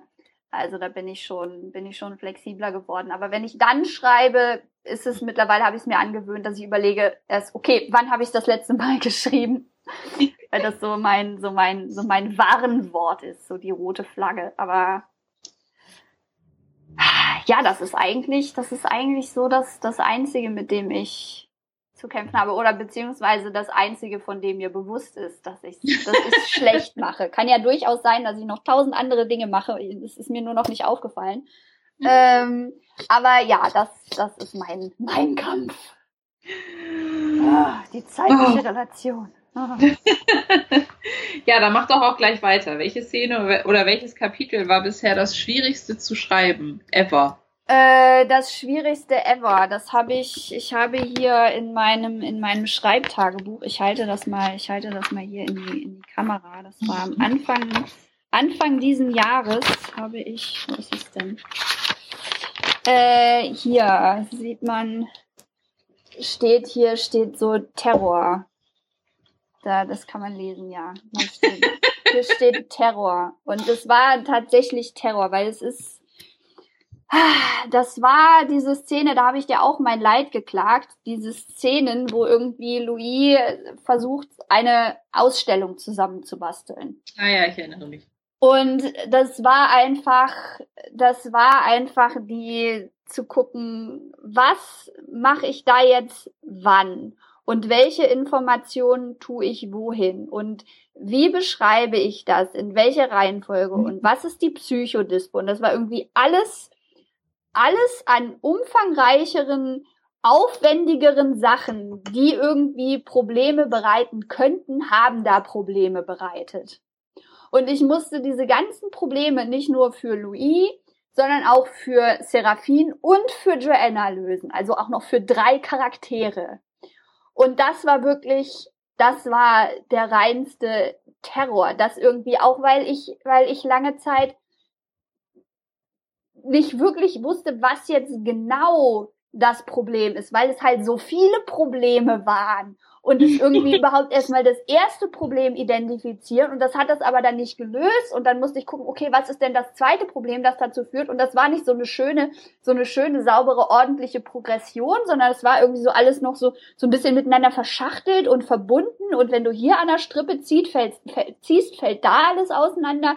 Und das war, das war, oh, Mann, das war mal scheiße. Das war echt, das hat das, also, ne, da, da steht, ich schreibe, ich kommentiere eigentlich nie in meinem Schreibtagebuch, aber da musste ich eine Klammer nebenmalen und Terror hinschreiben, weil das einfach mir so entsprochen hat. Und oh, bin ich froh, dass ich das erledigt habe. Oh. Ja. Ende. ja, ich fürchte, mh, mm, ich glaube, die erste tatsächliche Kampfszene, die Aha. ich konzipieren musste für Elysion. Aha. Also zumindestens habe ich meine Betas sehr damit genervt. ähm, ich habe die auch 95.000 Mal geändert, weil es mir nicht gelungen ist, zunächst mal festzustellen, wie das überhaupt geht, weil ich halt ein relativ klares Bild vor Augen hatte, was passiert. Mhm. Ähm, es war mir nur überhaupt nicht klar, wie ich das in Worte fassen soll. Okay. Ne, auf sicher Abfolge, weil es war jetzt halt auch nicht so, dass ich irgendwie mir gedacht habe, naja, da ist halt Charakter A und Charakter B und die hauen sich halt irgendwie auf die Fresse. Nein, es war eine riesige Armee, die ein ganzes Dorf überrennt, was natürlich dann zu der Problematik führt, dass viele Dinge gleichzeitig passieren und Vordergrund und Hintergrund und hier sind meine Charaktere und da ist der POV-Charakter und hier sind seine Freunde und bla. Alles mhm passierte irgendwie gleichzeitig. Ähm, da kam dann wieder so dieses, ich mache Dinge, von denen ich keine Ahnung habe, wie sie funktionieren. Ähm, ja, das war ein etwas steiniger Weg. Irgendwie. Ja, das ist immer, immer so ein bisschen schwierig, ne? ja, vor allen Dingen so, so Hintergrund und Vordergrund und dafür zu sorgen, dass das alles halt irgendwie trotzdem nicht völlig langweilig ist. Ja. Äh, es war halt schwierig. Dann ne, kam noch irgendwie dazu, dass ich mir überlegen musste, wie man denn kämpft, wenn man tatsächlich magische Fähigkeiten zur Verfügung hat, mhm. ähm, aber auch Waffen. Mhm. Klingt jetzt erstmal so, als wäre es total einfach, ist es aber nicht, weil ne, es, es ist halt langweilig, wenn man sich irgendwie nur denkt, so, naja, dann wirft er halt mal einen Feuerball, bevor er irgendwie mit dem Schwert zuschlägt. Das war mir zu langweilig, sondern mhm. es geht halt so ein bisschen darum, so die, die, die Gegebenheiten des Schlachtfeldes zu nutzen, das man irgendwie vorfindet. Und das mhm. war halt, ja, alles zusammen war das irgendwie eine etwas schwierige Aufgabe und hat mich doch sehr lange, sehr, sehr, sehr lange beschäftigt. Ja, vor allem muss man ja auch irgendwie. Seitdem ist es sehr viel einfacher geworden. Also die, den großen Endkampf zu schreiben war nicht mehr so schwierig und die einzige Kampfszene, die die Versammlung bisher hatte, war halt easy peasy. Mhm. Ja, es ist ja vor allem auch dann irgendwie so viele, so viele verschiedene Ereignisse. Man kann ja nicht, Dinge können ja nicht gleichzeitig auf der Seite passieren. Das heißt, wenn irgendwie drei Sachen gleichzeitig passieren, die aber auch noch super schnell sind, dann dauert das total lange, das auf der Seite darzustellen. Ja, es, es steht halt in keiner Relation dazu. Aha. Das, ne? Ja. Ja. Ah, okay. Dann habe ich jetzt noch zwei kleine Spielchen äh, vorbereitet. Ähm, ich war davon ausgegangen, dass wir relativ lange brauchen werden, um diesen Fragenkatalog abzuarbeiten. Und wie, wie es sich herausstellt, habe ich damit recht gehabt. Ja. Ähm, das heißt, wir haben jetzt noch zwei Spielchen, die ich rausgesucht hatte. Zum einen, um nochmal diese ganze Sache mit der Ideenfindung und sowas äh, aufzugreifen. Und das zweite ist eine Übung, die eigentlich äh, aus dem Actors Training kommt. Also das ist eigentlich was für Dramagruppen. Mhm. Aber wie man weiß, bin ich ein großer Freund davon, von anderen Kunstformen zu lernen und glaube, dass das äh, ja. äh, tatsächlich auch hilfreich sein kann. Ähm, ja, erzähl doch mal, wie das, wie das zweite Spiel, dieses äh, Drama-Toolkit-Spiel funktioniert, weil ich kann mir da irgendwie gar nichts drunter vorstellen. Ich habe zwar auch Ja, wir können, das, wir können das gerne zuerst machen. Ähm, also, die Übung heißt Hash oder Happy, Angry, Sad, Happy. Ähm, und geht halt davon aus, dass ein Charakter von außen dargestellt wird. Also, ne, das ist ja so, wenn man Theater spielt, man bekommt einen Text mhm. und muss sich halt erarbeiten, wie der Charakter ist, um mhm. diesen Text vorzu vorzutragen. Mhm. Ähm, und dieses äh, Happy, Angry, Sad, Happy soll dich halt so ein bisschen dazu bewegen, darüber nachzudenken, wie dein Charakter ähm, so die wichtigsten oder sagen wir mal die stärksten Emotionen ausdrückt. Mhm. Ähm, und daraus dann halt abzuleiten, wie man das halt äh, weniger krass nuancieren kann. Okay. Ähm, diese Übung geht jetzt davon aus, dass du einen Charakter spielst, dessen, ich sage es mal, Default-Einstellung happy ist. Oh. Ähm, das muss jetzt nicht für jeden Charakter so sein. Man muss das halt dann tatsächlich anpassen auf den Charakter, den man spielt. Also ein Charakter, der zum Beispiel Depressionen hat, wird nicht als Default-Einstellung happy sein. Ja, ähm, mir, mir, fällt jetzt auch gerade irgendwie, obwohl Anjali könnte, könnte Default happy sein. Aber naja, sagen wir mal, ne, also es geht jetzt, es, man geht halt von Charakteren aus, die halt relativ psychologisch unauffällig sind in ihrem mhm. normalen Leben, sage okay. ich jetzt mal so. Ne? Mhm. Also jemand, der jetzt halt wirklich nicht irgendwie an, an, an schlimmen Anger-Management-Problemen leidet oder so. Ähm, ansonsten für die müsste man dann halt müsste man dann halt Angry als erstes nehmen, weil es geht halt darum, dass man einen Countdown runterzählt von eins bis 12 oder 16 oder wie auch immer. Mhm. Ähm, es muss halt durch vier teilbar sein, logischerweise, weil man mhm. vier Emotionen hat. Mhm. Ähm, und in diesen drei, vier, fünf, wie auch immer lange Sekunden hat man dann halt im, im, äh, im Gruppenkreis Zeit, Ausdrücke zu finden, wie dieser, wie dein Charakter diese Emotionen ausdrücken würde. Nonverbal erstmal. Okay. Ähm, und da, deswegen ist die Default-Einstellung wichtig, weil man geht halt von der Default-Einstellung, ne, also sagen wir jetzt mal, die Default-Einstellung ist happy, mhm. dann ist dein Charakter erstmal ganz normal. Mhm ne, zu sad, zu angry und kommt dann wieder zurück zu happy. Wenn jetzt dein Charakter in der Default-Einstellung zum Beispiel traurig ist, dann müsste man traurig, wie sieht das aus, wenn ein trauriger Charakter plötzlich glücklich ist? Wie sieht das aus, wenn der wütend ist? Wie okay. sieht es dann aus, wenn er wieder traurig ist? So funktioniert okay. das. Okay. Ähm, und ich fand das immer besonders hilfreich, weil es halt ja oft so ist, man muss ja mit seinen Charakteren auf der Bühne auch irgendwas machen, wenn die gerade nichts sagen. Mhm. Äh, es geht ja nicht nur darum, wie die ihre, wie die ihren Text vortragen, sondern es geht ja auch ganz oft darum, einfach auf, auf der Bühne präsent zu sein, in diesem Charakter präsent zu sein und nicht einfach nur gelangweilt daneben zu stehen, bis man wieder Text hat, weil das unterscheidet normalerweise denjenigen, der verstanden hat, wie Schauspiel funktioniert, von demjenigen, der nur da ist, um seinen Text aufzusagen. Ähm, und ich persönlich finde das manchmal auch, wenn man tatsächlich der Meinung ist, an dem Charakter, den ich gerade entwerfe oder an, an der Szene, die ich gerade irgendwie schreibe, funktioniert irgendwas nicht, mhm. ähm, finde ich das schon mal ganz spannend, sich zu überlegen, welche welche Emotionslage hat denn mein Charakter gerade und wie äußert sich das körperlich? Nicht in den Sachen, die er sagt, sondern einfach nur in der Art und Weise, wie er steht, wie er seine Arme hält, wie er seine Hände hält, wie er seinen Kopf dreht, wo er hinguckt, wie er guckt, mhm. wie auch.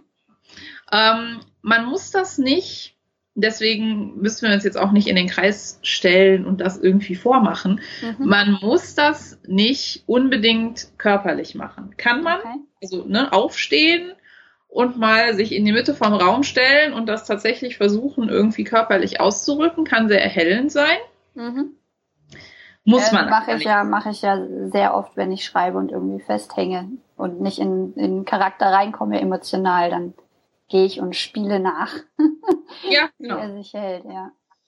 Ähm, so, so ähnlich ist es halt auch. Aber wie gesagt, für jemanden, der sich damit jetzt nicht äh, unbedingt so gut fühlt, weil ihm das halt nicht so gegeben ist oder weil er es mhm. einfach nicht will, ähm, muss man das nicht. Man kann das auch rein imaginär machen. Man kann mhm. sich das einfach nur vorstellen. Man kann es sogar aufschreiben. Mhm.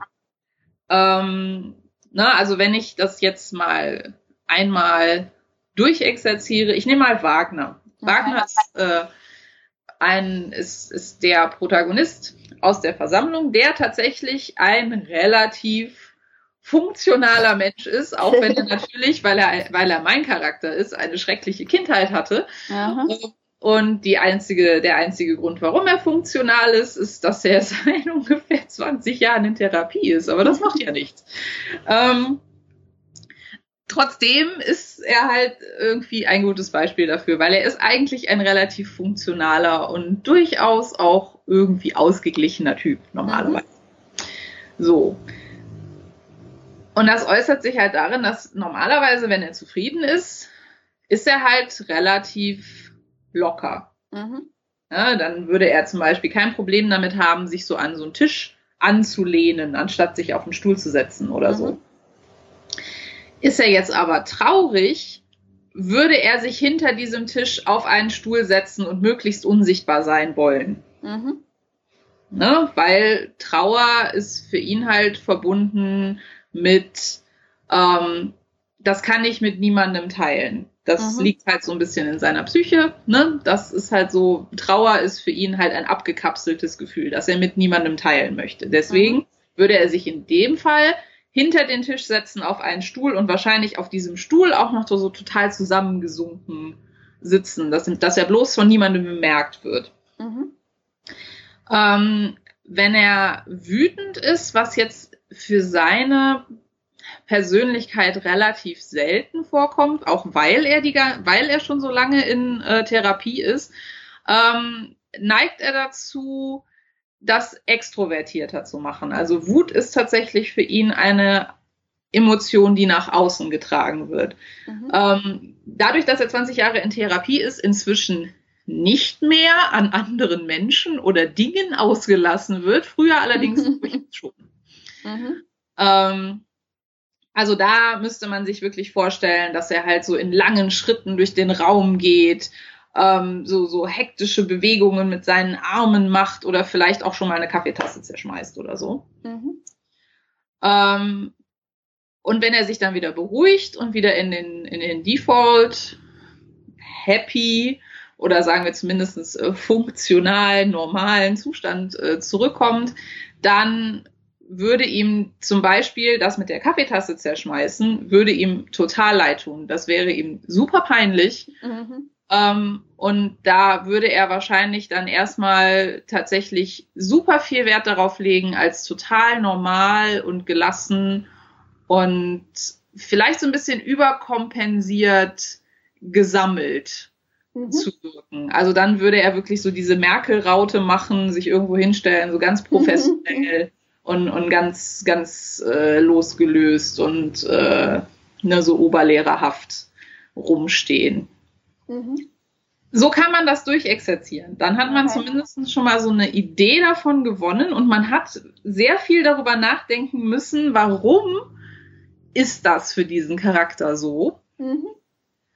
Und wie gesagt, wenn man das halt äh, spielen will, indem man halt selber durchs Zimmer läuft. Ich würde jetzt nicht vorschlagen, eine Kaffeetasse zu zerschmeißen, aber das kann es kann halt helfen, gerade bei den Charakteren, die vielleicht nicht so die, die Hauptfokus-Charaktere sind und die halt oft ein bisschen zu kurz kommen in solchen äh, Situationen, äh, dass man sich wirklich mal die Mühe macht, sich zu überlegen, wie wie sind diese Leute, wenn sie traurig sind? Was, was, was tun die so? Unabhängig von dem, was sie sagen. Einfach nur, wie ist ihre, wie ist ihre stumme Präsenz? Mhm. Weil auf der Bühne ist es sehr wichtig, dass man eine stumme Präsenz hat, wenn man gerade keinen Text hat. Und auf der, auf der Buchseite sollten Charaktere auch nicht komplett verschwinden, wenn sie gerade nichts sagen. Mhm. Ja. ja. Möchtest du das auch mal machen, damit wir das mal, damit wir das mal von jemand anderem als nur von mir hören?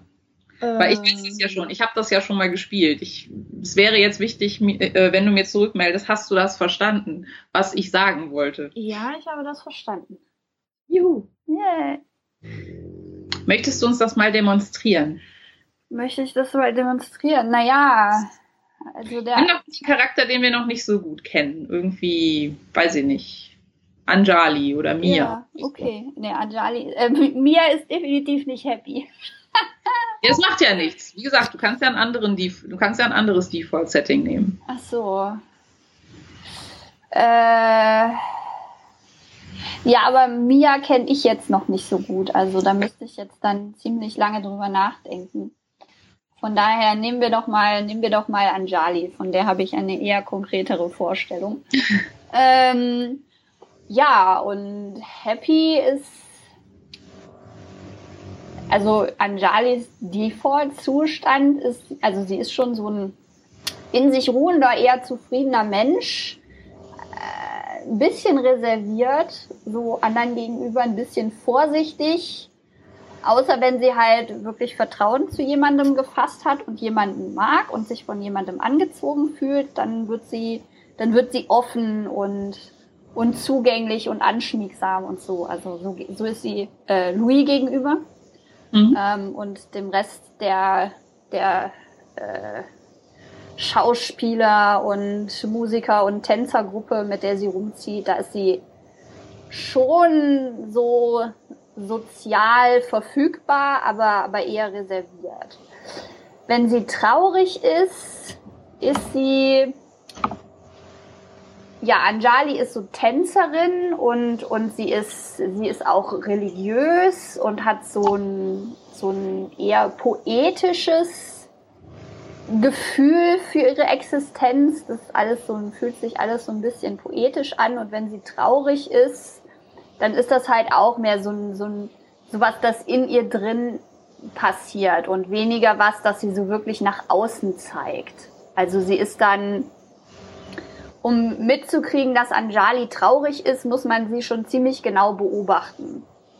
Weil sie so schon versucht, ihren Alltag irgendwie so normal weiterzumachen, aber sie ist halt in sich trägt sie dann so diese, diese, diese Melancholie eher und sieht die Dinge anders an und, und, und so, weißt du, sie, also sie hat so eine Poetenseele so ein bisschen. Wie würdest ähm, du das denn darstellen? Äh, also sagen wir mal, du müsstest das jetzt wirklich darstellen. Du wirst jetzt mitten im Raum stehen und müsstest das irgendwie, müsstest jetzt einen Ausdruck dafür finden. Wie würde sich das dann äußern? Naja, so ein bisschen so ein, so ein ferner Blick, Mhm. So ein, schon eine, eine entspannte Körperhaltung, aber dass man, ja, halt so, ein, so was, so was in sich gekehrtes. So, mhm. dass man nicht wirklich guckt, um was zu sehen, sondern guckt, weil die Augen halt irgendwo hin zeigen müssen. Und okay. man, man guckt aber eher, man guckt aber eher nach innen und hat auch so eine, so, so Resting Bitch Face halt. ähm, und ja, das ist so, so eher ihres. Also sie sie agiert das körperlich nicht so stark aus. Mhm. Da ist okay. sie so nicht der Mensch. Wenn sie dann wütend ist, kommt es drauf an, worauf sie wütend ist und wie wütend sie ist. Weil wenn sie so irgendwie sowas, sowas ärgert, dann, dann, dann wird sie dann schon so irgendwie ruppig und so ein bisschen, so ein bisschen zackiger in ihren, in ihren Bewegungen und auch so ein bisschen passiv-aggressiv vielleicht. Auch wenn sie, wenn sie, wenn sie, sie sagt schon, was sie, was sie stört und was sie ankotzt und so. Also, aber sie, sie, man, man, sie lässt es einen halt spüren.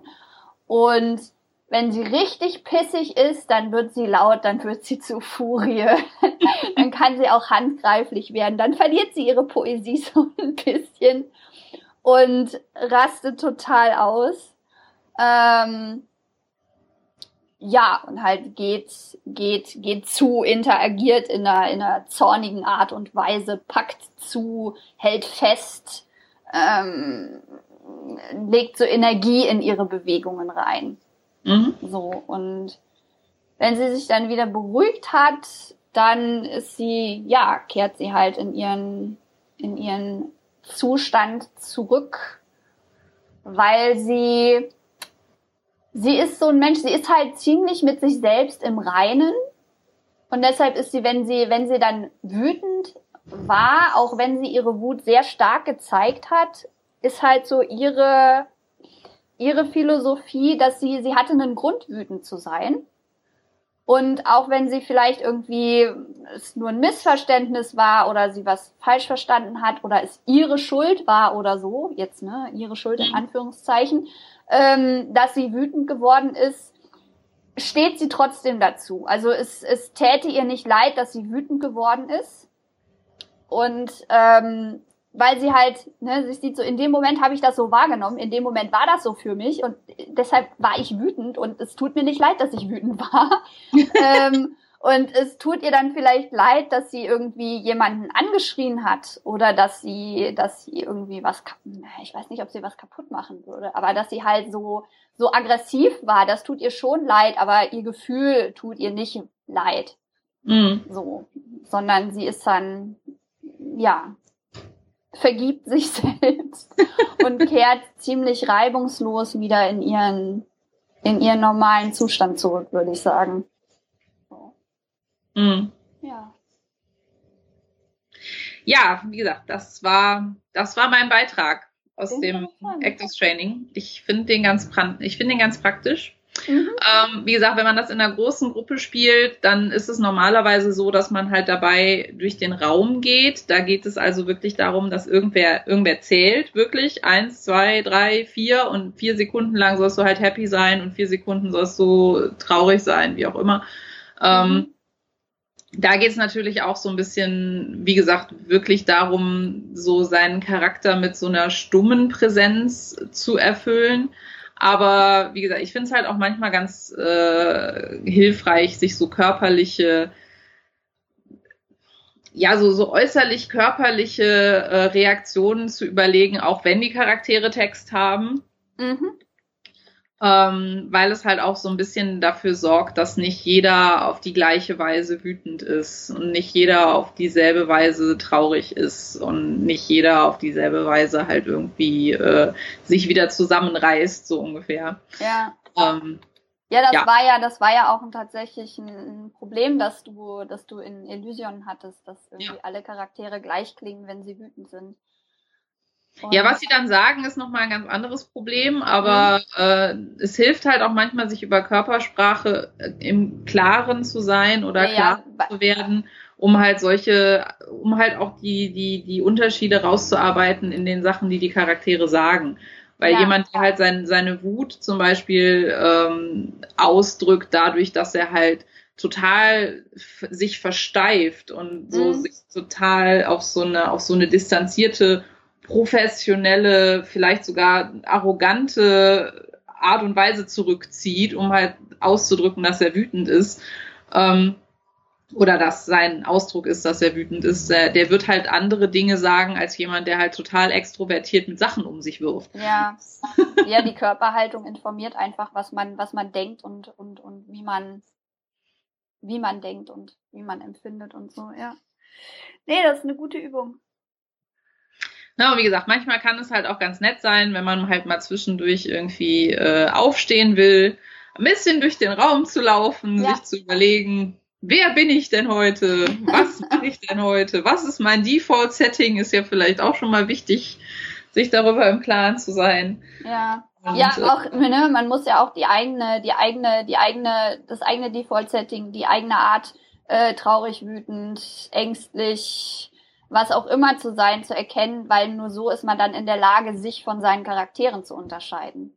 Ja. Wenn dir nicht klar ist, wie du selber bist und du dich nicht selber von außen betrachten kannst, dann wird es, wird es wesentlich schwieriger, seine Charaktere anders zu schreiben als sich selber.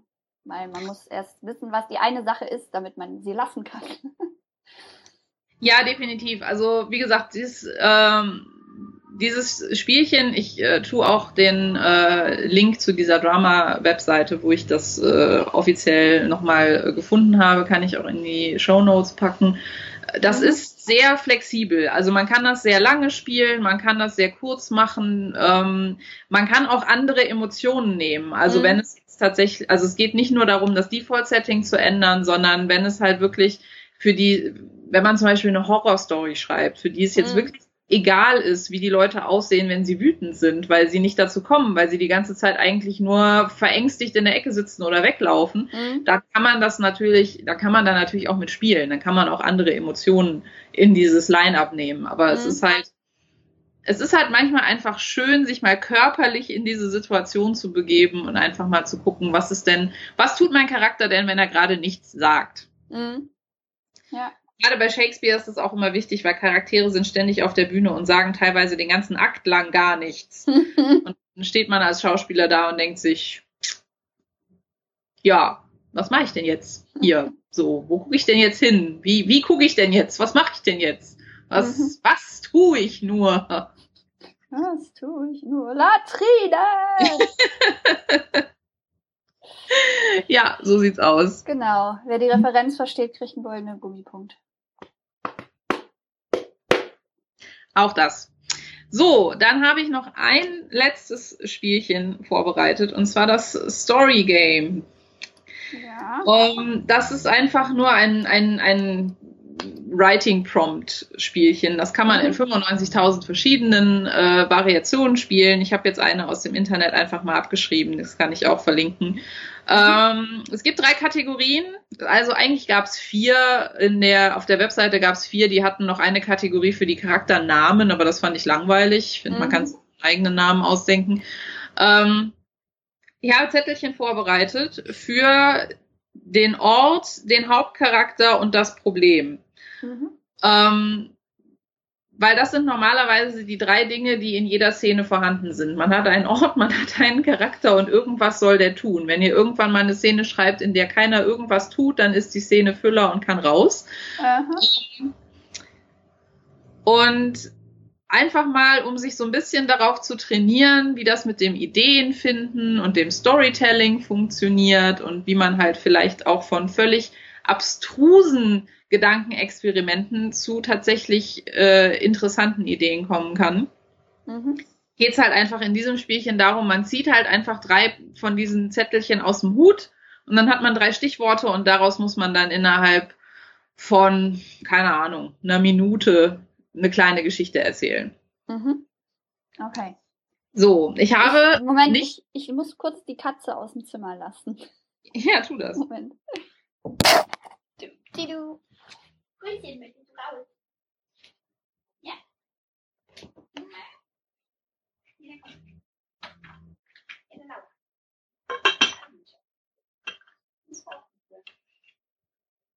Äh, nee, noch nicht.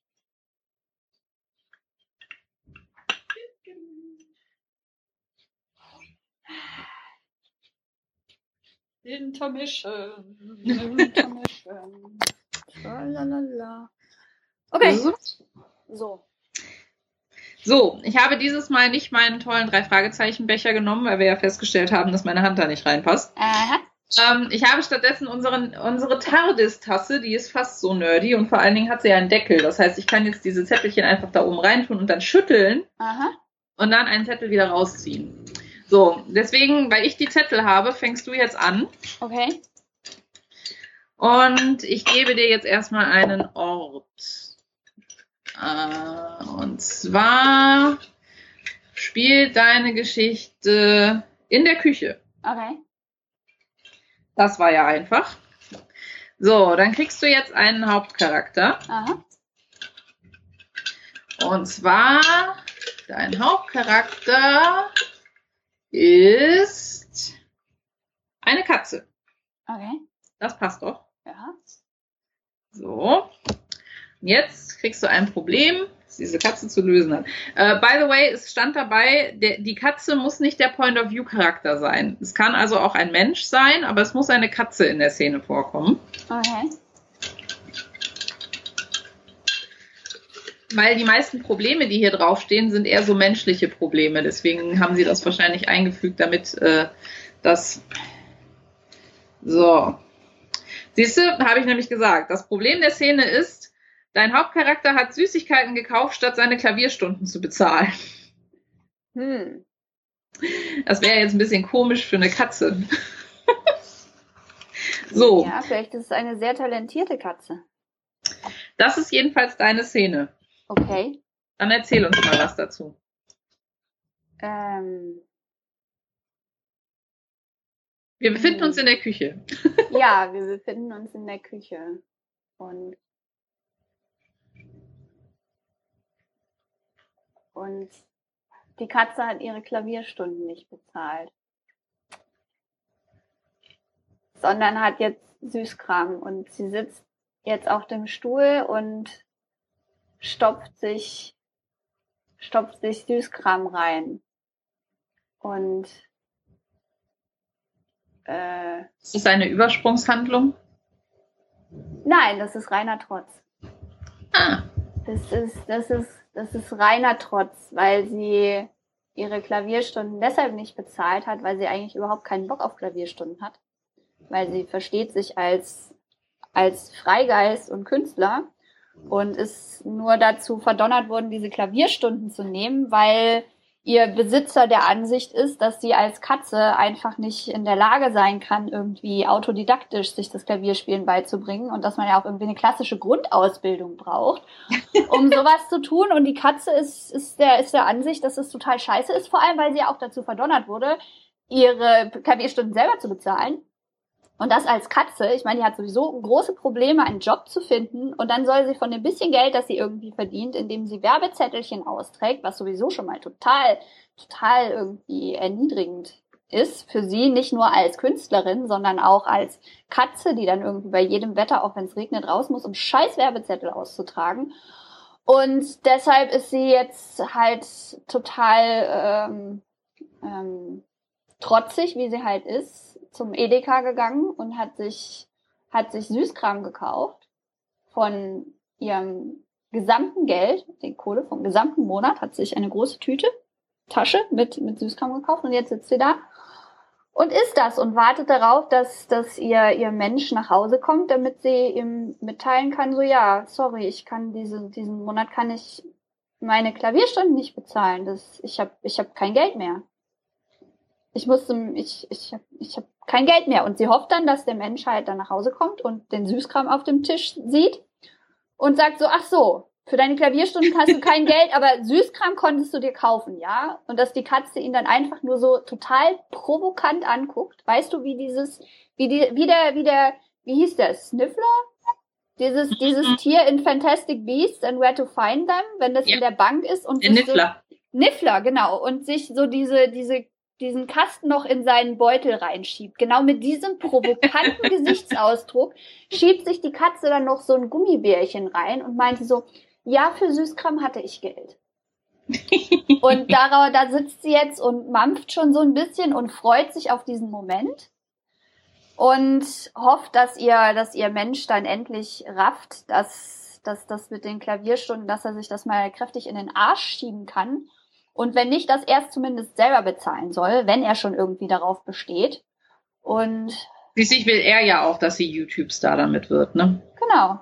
Ja. Das ist alles sein Ding. Sie will eigentlich irgendwie nur ihre, ihre eigene Jazz-Karriere aufbauen und irgendwie die, die Musik revolutionieren, eine neue Art von Jazz, Jazz, Fusion überhaupt so entwickeln und genau. Ja, Wunderbar. Ja. Hast du doch schon, hast du doch schon mindestens für eine Kurzgeschichte hat das doch jetzt schon gereicht, oder? Ja, doch. so, sagen. dann bin ich jetzt dran. Uh, und mein Ort ist der Spielplatz. Mhm. Damit kann ich arbeiten. Und Mein Hauptcharakter ist ein Hund. Juhu. Uhu. Hund, was machen wir denn auf dem Spielplatz? Sag mal. Kacken. Nein, so Hunde kacken doch auf keine Spielplätze. Willst du denn drauf? Ist ja ekelhaft. So, und das Problem, das wir zu lösen haben, ist, wir werden von einem Bären verfolgt. Herzlich. Oh. Ähm, ja, also das ist natürlich relativ eindeutig äh, als Geschichte. Ähm, und zwar ist äh, unser Hauptcharakter, also unser Hauptcharakter ist äh, der Hund. Mhm. Er ist der Point-of-View-Charakter. Er ist aber nicht alleine auf dem Spielplatz, sondern er ist natürlich mit seinem Besitzer auf dem Spielplatz. Mhm. Weil das halt ihre übliche Gassi-Runde ist ähm, und sie da halt äh, spazieren gehen. Da kann ich jetzt wieder so ein bisschen einbauen, was unsere Hunde so tun. Es ist halt äh, Abenddämmerung, weil der Hund äh, nicht so gerne so viel Autoverkehr mag. Deswegen müssen wir, deswegen geht halt äh, der Hundebesitzer mit ihm halt, äh, wenn der schlimmste Berufsverkehr vorbei ist, ist aber schon fast dunkel. Mhm. Und was die beiden nicht wissen, ist, dass aus einem nahegelegenen äh, Wildpark halt ein Bär entkommen ist. Was für eine Art Bär? Ein Grizzly? Nein, es gibt doch hier keine Grizzlies. Wahrscheinlich ein Braunbär oder so. Sagen wir mal, oder sagen wir mal, es ist ein Kragenbär. Okay. Die sind zwar eigentlich aus Indien, aber zumindest habe ich die hier in Zoos schon mal gesehen. Bär mit Ähm, Stehkragen. Die sind auch ein bisschen kleiner als so ein Grizzly. Also ich weiß nicht, ob man schon, also ich habe schon mal neben so einem Grizzly gestanden, die sind schon ziemlich groß. Ähm, anyways, jedenfalls äh, ist der Hund halt relativ verzweifelt, weil in diesem ganzen Spiel, weil, weil auf diesem Spielplatz ist irgendwas nicht richtig. Irgendwas, es riecht komisch, er weiß nicht, was passiert. Er hat so dieses, dieses komische Gefühl, dass, dass da Gefahr droht und versucht halt irgendwie verzweifelt seine Menschen das mitzuteilen Mhm. ähm, indem er die Nackenhaare aufstellt und knurrt und so. Aber der Mensch ist halt irgendwie begriffsstutzig und denkt halt, naja, das Tier hat mal wieder keine Lust, irgendwie Gassi zu gehen und stellt sich an und ist irgendwie störrisch Mhm. Und zerrt ihn halt immer weiter in Richtung dieses Weges, der an, den, der an dem Gebüsch vorbeiführt, aus dem es halt so furchtbar falsch riecht und der Hund Mhm. kann das überhaupt nicht einschätzen, was da so falsch riecht, aber es ist auf jeden Fall gefährlich und ganz schrecklich. Ähm, und versucht halt alles in seiner Macht Stehende und hat halt einen furchtbaren panischen inneren Monolog, warum er seine Menschen einfach nicht begreiflich machen kann, dass da irgendwie eine Lebensgefahr droht und dass das total schrecklich ist. Und sie gehen halt diesen, diesen Weg entlang und es wird halt äh, ne, immer bedrohlicher, immer bedrohlicher, bis der Mensch dann irgendwann, weil er ziemlich beschränkt ist und ziemlich schlecht hört und auch überhaupt nicht gut riecht, mindestens im Vergleich zu dem Hund, ähm, dann irgendwann feststellt, okay, dass da halt ein, ein, ein Grummeln und, und ein Knacken von Ästen aus diesem Gebüsch kommt, aber dann ist es schon zu spät, weil dann ist der Bär schon da und dann müssen sie flüchten und Oh müssen halt müssen halt irgendwie über einen hohen Zaun irgendwie äh, dem Bären entkommen. Und zum Glück ist der Hund klein genug, dass man ihn über den Zaun werfen kann. also, ich finde, das ist schon ziemlich actiongeladen. Ich mag die Punchline. Ja, gefällt mir. Ja, schon, oder? Ja. Nice. Sollen wir noch eins machen oder reicht uns das? Ich guck mal gerade, ob wir die, ob wir die drei Stunden schon voll haben. Aber wir können ja noch, lass, lass uns noch eine Runde machen, dann, dann haben wir auf jeden Fall unser Ziel mit den drei Stunden erreicht und Juhu! ja. Ich weiß nicht, ob meine Kamera noch so lange durchhält, aber im Okay. Zweifelsfall kriegt der halt einfach ein Standbild für meine. Ihr hört mich ja noch reden, ist ja, Genau. ist ja. Ja, Ähm. also, also laut, laut meiner, laut meiner Tonaufnahme sind wir jetzt bei drei Stunden 13, aber wir hatten ja zwischendurch eine Pause und da habe ich weiterlaufen lassen. Ich weiß jetzt Ja. nicht genau, wie lange diese Pause war. Das macht nichts. Wir machen das, ein- wir machen jetzt einfach noch eine Runde. Das ist Genau. lustig, das Spiel. So, dann kriegst du jetzt einen neuen Ort. Okay. Shake, shake, shake. Und zwar, dein neuer Ort ist der Strand. Uh, ich mag Strand. Wollte ich gerade sagen, das ist doch genau dein Ding. Yeah. So. Und dein Hauptcharakter ist ein Waschbär. Uh, Naja, Wasser, Waschbär. Das funktioniert ja schon mal. Wo sind jetzt meine Probleme da? Wo sind meine Probleme hin? ich habe sie verlegt. Nein. Ich habe meine Probleme verlegt. Mein Gott, sind wir philosophisch heute. Ah. Ähm, so, dein Problem ist, du hast die Schule geschwänzt. Uh, der Waschbär hat die Schule geschwänzt. Mhm. Hm. Warte, der Waschbär ist der Point-of-View-Charakter. Er muss nicht derjenige sein, der die Schule geschwänzt hat. Ja, ja. Nee, nee, der Waschbär, der Waschbär hat die Schule geschwänzt. Weil der Waschbär ist so in, in, in seiner, in so einer eher depressiven Teenagerphase und sieht irgendwie den Sinn nicht, weil die Welt ist so scheiße und er geht ja am Strand lang und sammelt da so ein kleines Eimerchen dabei und sammelt halt Plastikmüll vom Strand, weil das also Umweltverschmutzung macht ihn macht ihn total fertig und er ist auch so ein bisschen, so ein bisschen deprimiert, weil er möchte eigentlich, möchte er so ein bisschen Goth-Style-mäßig unterwegs sein, um seinen inneren Schmerz auszudrücken. Und da er aber diese schwarze Zeichnung im Gesicht hat, sieht niemand seinen Eyeliner. No. Und niemand, niemand nimmt irgendwie ihn so ernst und er will jetzt aber auch nicht irgendwie dann Foundation auftragen oder so und seinen, seinen, seinen schwarzen Streifen überdecken, weil das ist ja seine Identität. Also er fühlt sich sehr als Waschbär. Das ist, bedeutet ihm, bedeutet ihm viel, auch wenn er so an sich mit seiner Familie nicht so viel zu tun hat. Aber er ist halt eines der wenigen Tiere, die, die wirklich bewegliche Finger haben und mit ihren Fingern wirklich viel, viel tun können. Und er denkt, dass der Waschbär als, als Spezies ist, ist prädestiniert dazu, die Welt zu retten und, und jetzt nicht in dem Sinne, dass man die Herrschaft von den Menschen übernimmt und, und irgendwie halt so ein, ein Putsch fährt und, und, und die Affen von der Macht verdrängt, sondern dass man sich so als, als Hilfe, als hilfreiche, hilfreiche zweite Macht irgendwie positioniert und, und auch einfach, ne, Waschbären haben ja auch einfach so diesen totalen Antrieb, Dinge sauber zu machen. Mhm. Und die Welt sauber zu machen. Und es, er ist halt, hat jetzt die Schule geschwänzt, weil es ihm einfach so ein totales, so ein totales Bedürfnis war, halt an den Strand zu gehen und da sauber zu machen und es lindert auch ein bisschen seine Depression, auch wenn er natürlich weit sehen kann und sieht, selbst bis in die Ferne liegen da irgendwie die Flaschendeckel und und und Plastikbesteck und was weiß ich was. Und aber so ein bisschen was einzusammeln und so in seiner kleinen Sphäre ein bisschen Ordnung zu schaffen und das dann irgendwie diesen kleinen Eimer nach Hause zu tragen und es in den gelben Sack zu schütten und irgendwie seine total desinteressierte Familie, die irgendwie aufgegeben hat und die ihn für viel zu idealistisch hält und auch nicht irgendwie versteht, warum dieser Idealismus mit seiner inneren Depression sehr gut vereinbar ist.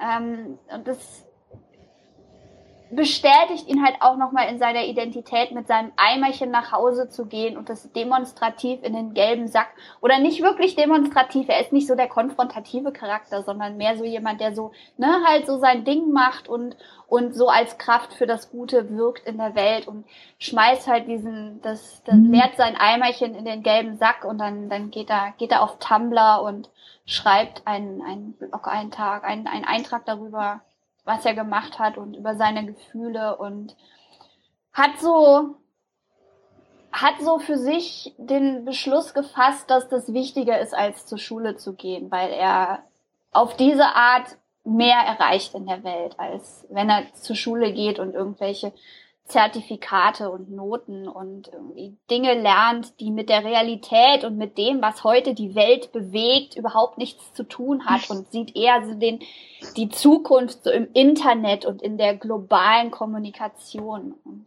ja. Ich glaube, das man merkt, schön. dass ich charaktergetrieben arbeite.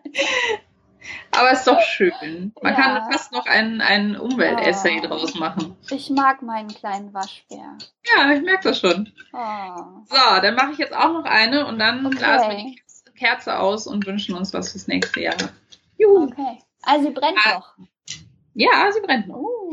Ah, meine Location ist der Zahnarzt. Okay. Ja. Ja. Das riecht immer so fies.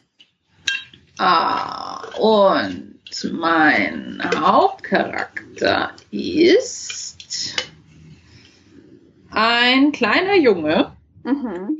Auch das ist in Ordnung. Und sein Problem ist,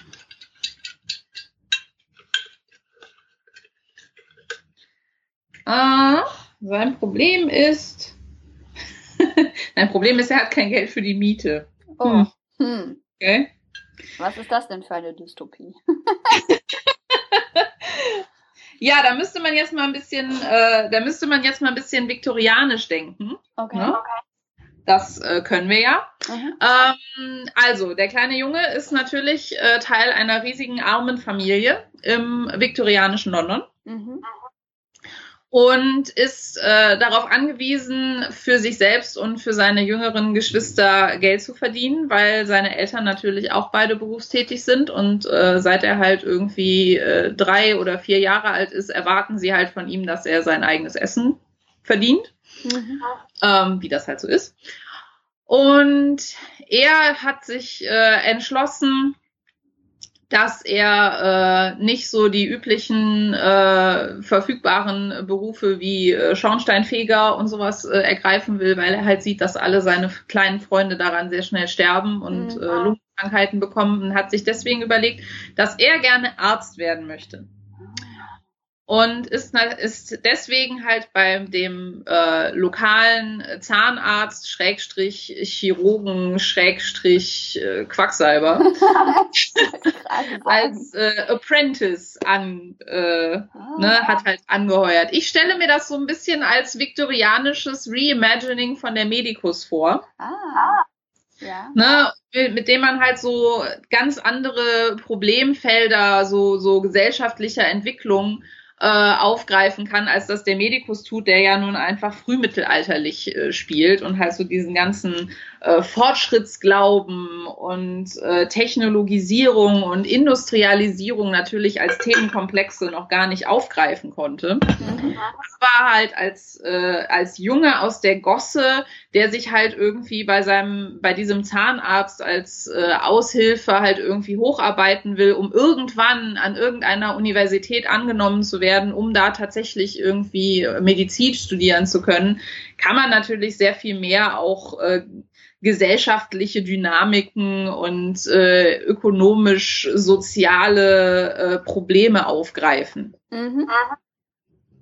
Ja, das ist, ja, äh, das ist meine letzte Story. ja, ich finde das, ich finde das auch sehr, sehr interessant, dass man, dass man jetzt so an diesen beiden Beispielen merkt, wie unterschiedlich irgendwie unsere, unsere Kreativität funktioniert. und wie unterschiedlich wir irgendwie denken.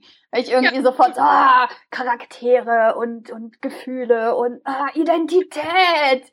Ja, Identität ist mein Thema und bei dir geht's mehr so um Plot und Darstellung und die, die, die Situation und, und, und, und so. Das finde ich sehr interessant. Ja. Das, ja. ja. Was soll ich sagen? So funktioniert's. Meine ja. Kamera ist übrigens gerade ausgegangen, also wahrscheinlich ja. sieht man mich jetzt nicht mehr. Das macht aber nichts. Ich gucke mal, ob sie noch mal einmal kurz angeht, damit ich die Kerze noch auspusten kann, weil ich oh, glaube, ja, mein äh, Handyspeicher ist einfach voll. Ja. Also eine dreistündige Aufnahme ist halt auch schwierig. Nee, das tut's aber nicht mehr. Dann müsst ihr mir jetzt einfach glauben, glauben dass diese Kerze immer noch brennt und ich mhm. sie jetzt auspuste. Okay. Und dann müssen wir uns überlegen, was wir uns denn für den Podcast in 2019 wünschen. Okay. Einmal. So, habe ich ausgepustet. Yay. Was wünschst Yay. du dir? Was wünschen wir uns denn? Ähm, ich würde mir wünschen, dass wir nächstes Jahr im Podcast vielleicht noch ein paar speziellere Themen aufgreifen. Wir haben ja dieses Jahr sehr viele Rundumschläge gemacht mit sehr großen, sehr umfangreichen Themenkomplexen. Mhm.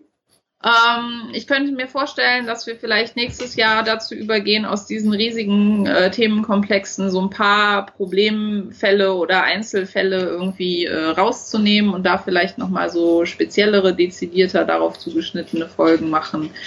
Ansonsten weiß ich nicht. Also das mit den Spiel, also das, das Spielchen jetzt fand ich ziemlich witzig. Vielleicht sollten wir sowas auch zwischendurch mal einbauen. Ja, einfach so ein paar andere, also sowohl halt vielleicht auch aus dem, aus dem schauspielerischen Bereich, aber halt vor allem auch so aus dem dumme Spielchen, die man zwischendurch spielen kann, einfach mal sowas vorzustellen, dass man mal machen kann. Mhm. Weil, ne, wie du halt sagst, man lernt halt darüber, man lernt halt auch viel darüber, wie die eigene Kreativität funktioniert und worauf sich so das, worauf sich so dass äh, der Fokus richtet, wenn man so einen Story-Prompt bekommt. Mhm. Und was man halt irgendwie offensichtlich in seinen Geschichten dann auch erfahren möchte oder ja. ausprobieren möchte. Ja, was einem auch einfach Spaß macht, sich auszudenken, ne? Worin ja. man sich, worin man sich wohlfühlt. das ist ja, man steigt ja in so eine Idee auch so ein bisschen rein, wie in so ein warmes Bad. Und für jeden ist, bedeutet dieses warme Bad ja etwas Unterschiedliches. Das ja, finde ich, finde ich, finde ich eine gute Idee. Vielleicht kann man ja irgendwie da so eine, so ein regelmäßiges Ding draus machen, dass wir so zum Ende der Show nochmal irgendwie kurz ein Spielchen spielen oder sowas. Unter Umständen. Ja. Ja. Ansonsten spätestens zur nächsten Jubiläumsfolge wieder, ne? Genau. Ja, ich würde, ich würde mir wünschen, dass wir, da ich schon der Ansicht bin, dass wir irgendwie sehr viel mitzuteilen haben und sehr viel Wertvolles irgendwie ähm, in unserem Podcast drin hat. Das glaube ich, also wenn ich unseren Podcast damals gehört hatte, als ich mit dem Schreiben angefangen hatte, gut, ich war damals, wer, wer, hätte ich das nicht hören wollen, weil ich mein eigenes Ding machen wollte. Ähm, aber ich denke, dass mir das schon viele Dinge deutlich erleichtert hätte und mir deutlich geholfen hätte, irgendwie so gewisse Anfangshürden zu vermeiden oder reibungsloser drüber zu kommen. Von daher fände ich es ganz cool, wenn wir es irgendwie schaffen könnten, noch so ein paar mehr Leute zu erreichen. In der Hoffnung, dass wir noch ein paar mehr Leuten irgendwie so helfen können, weil mehr Leute, die beim Schreiben glücklich sind, sind immer gut. Und ja, das fände ich ganz cool.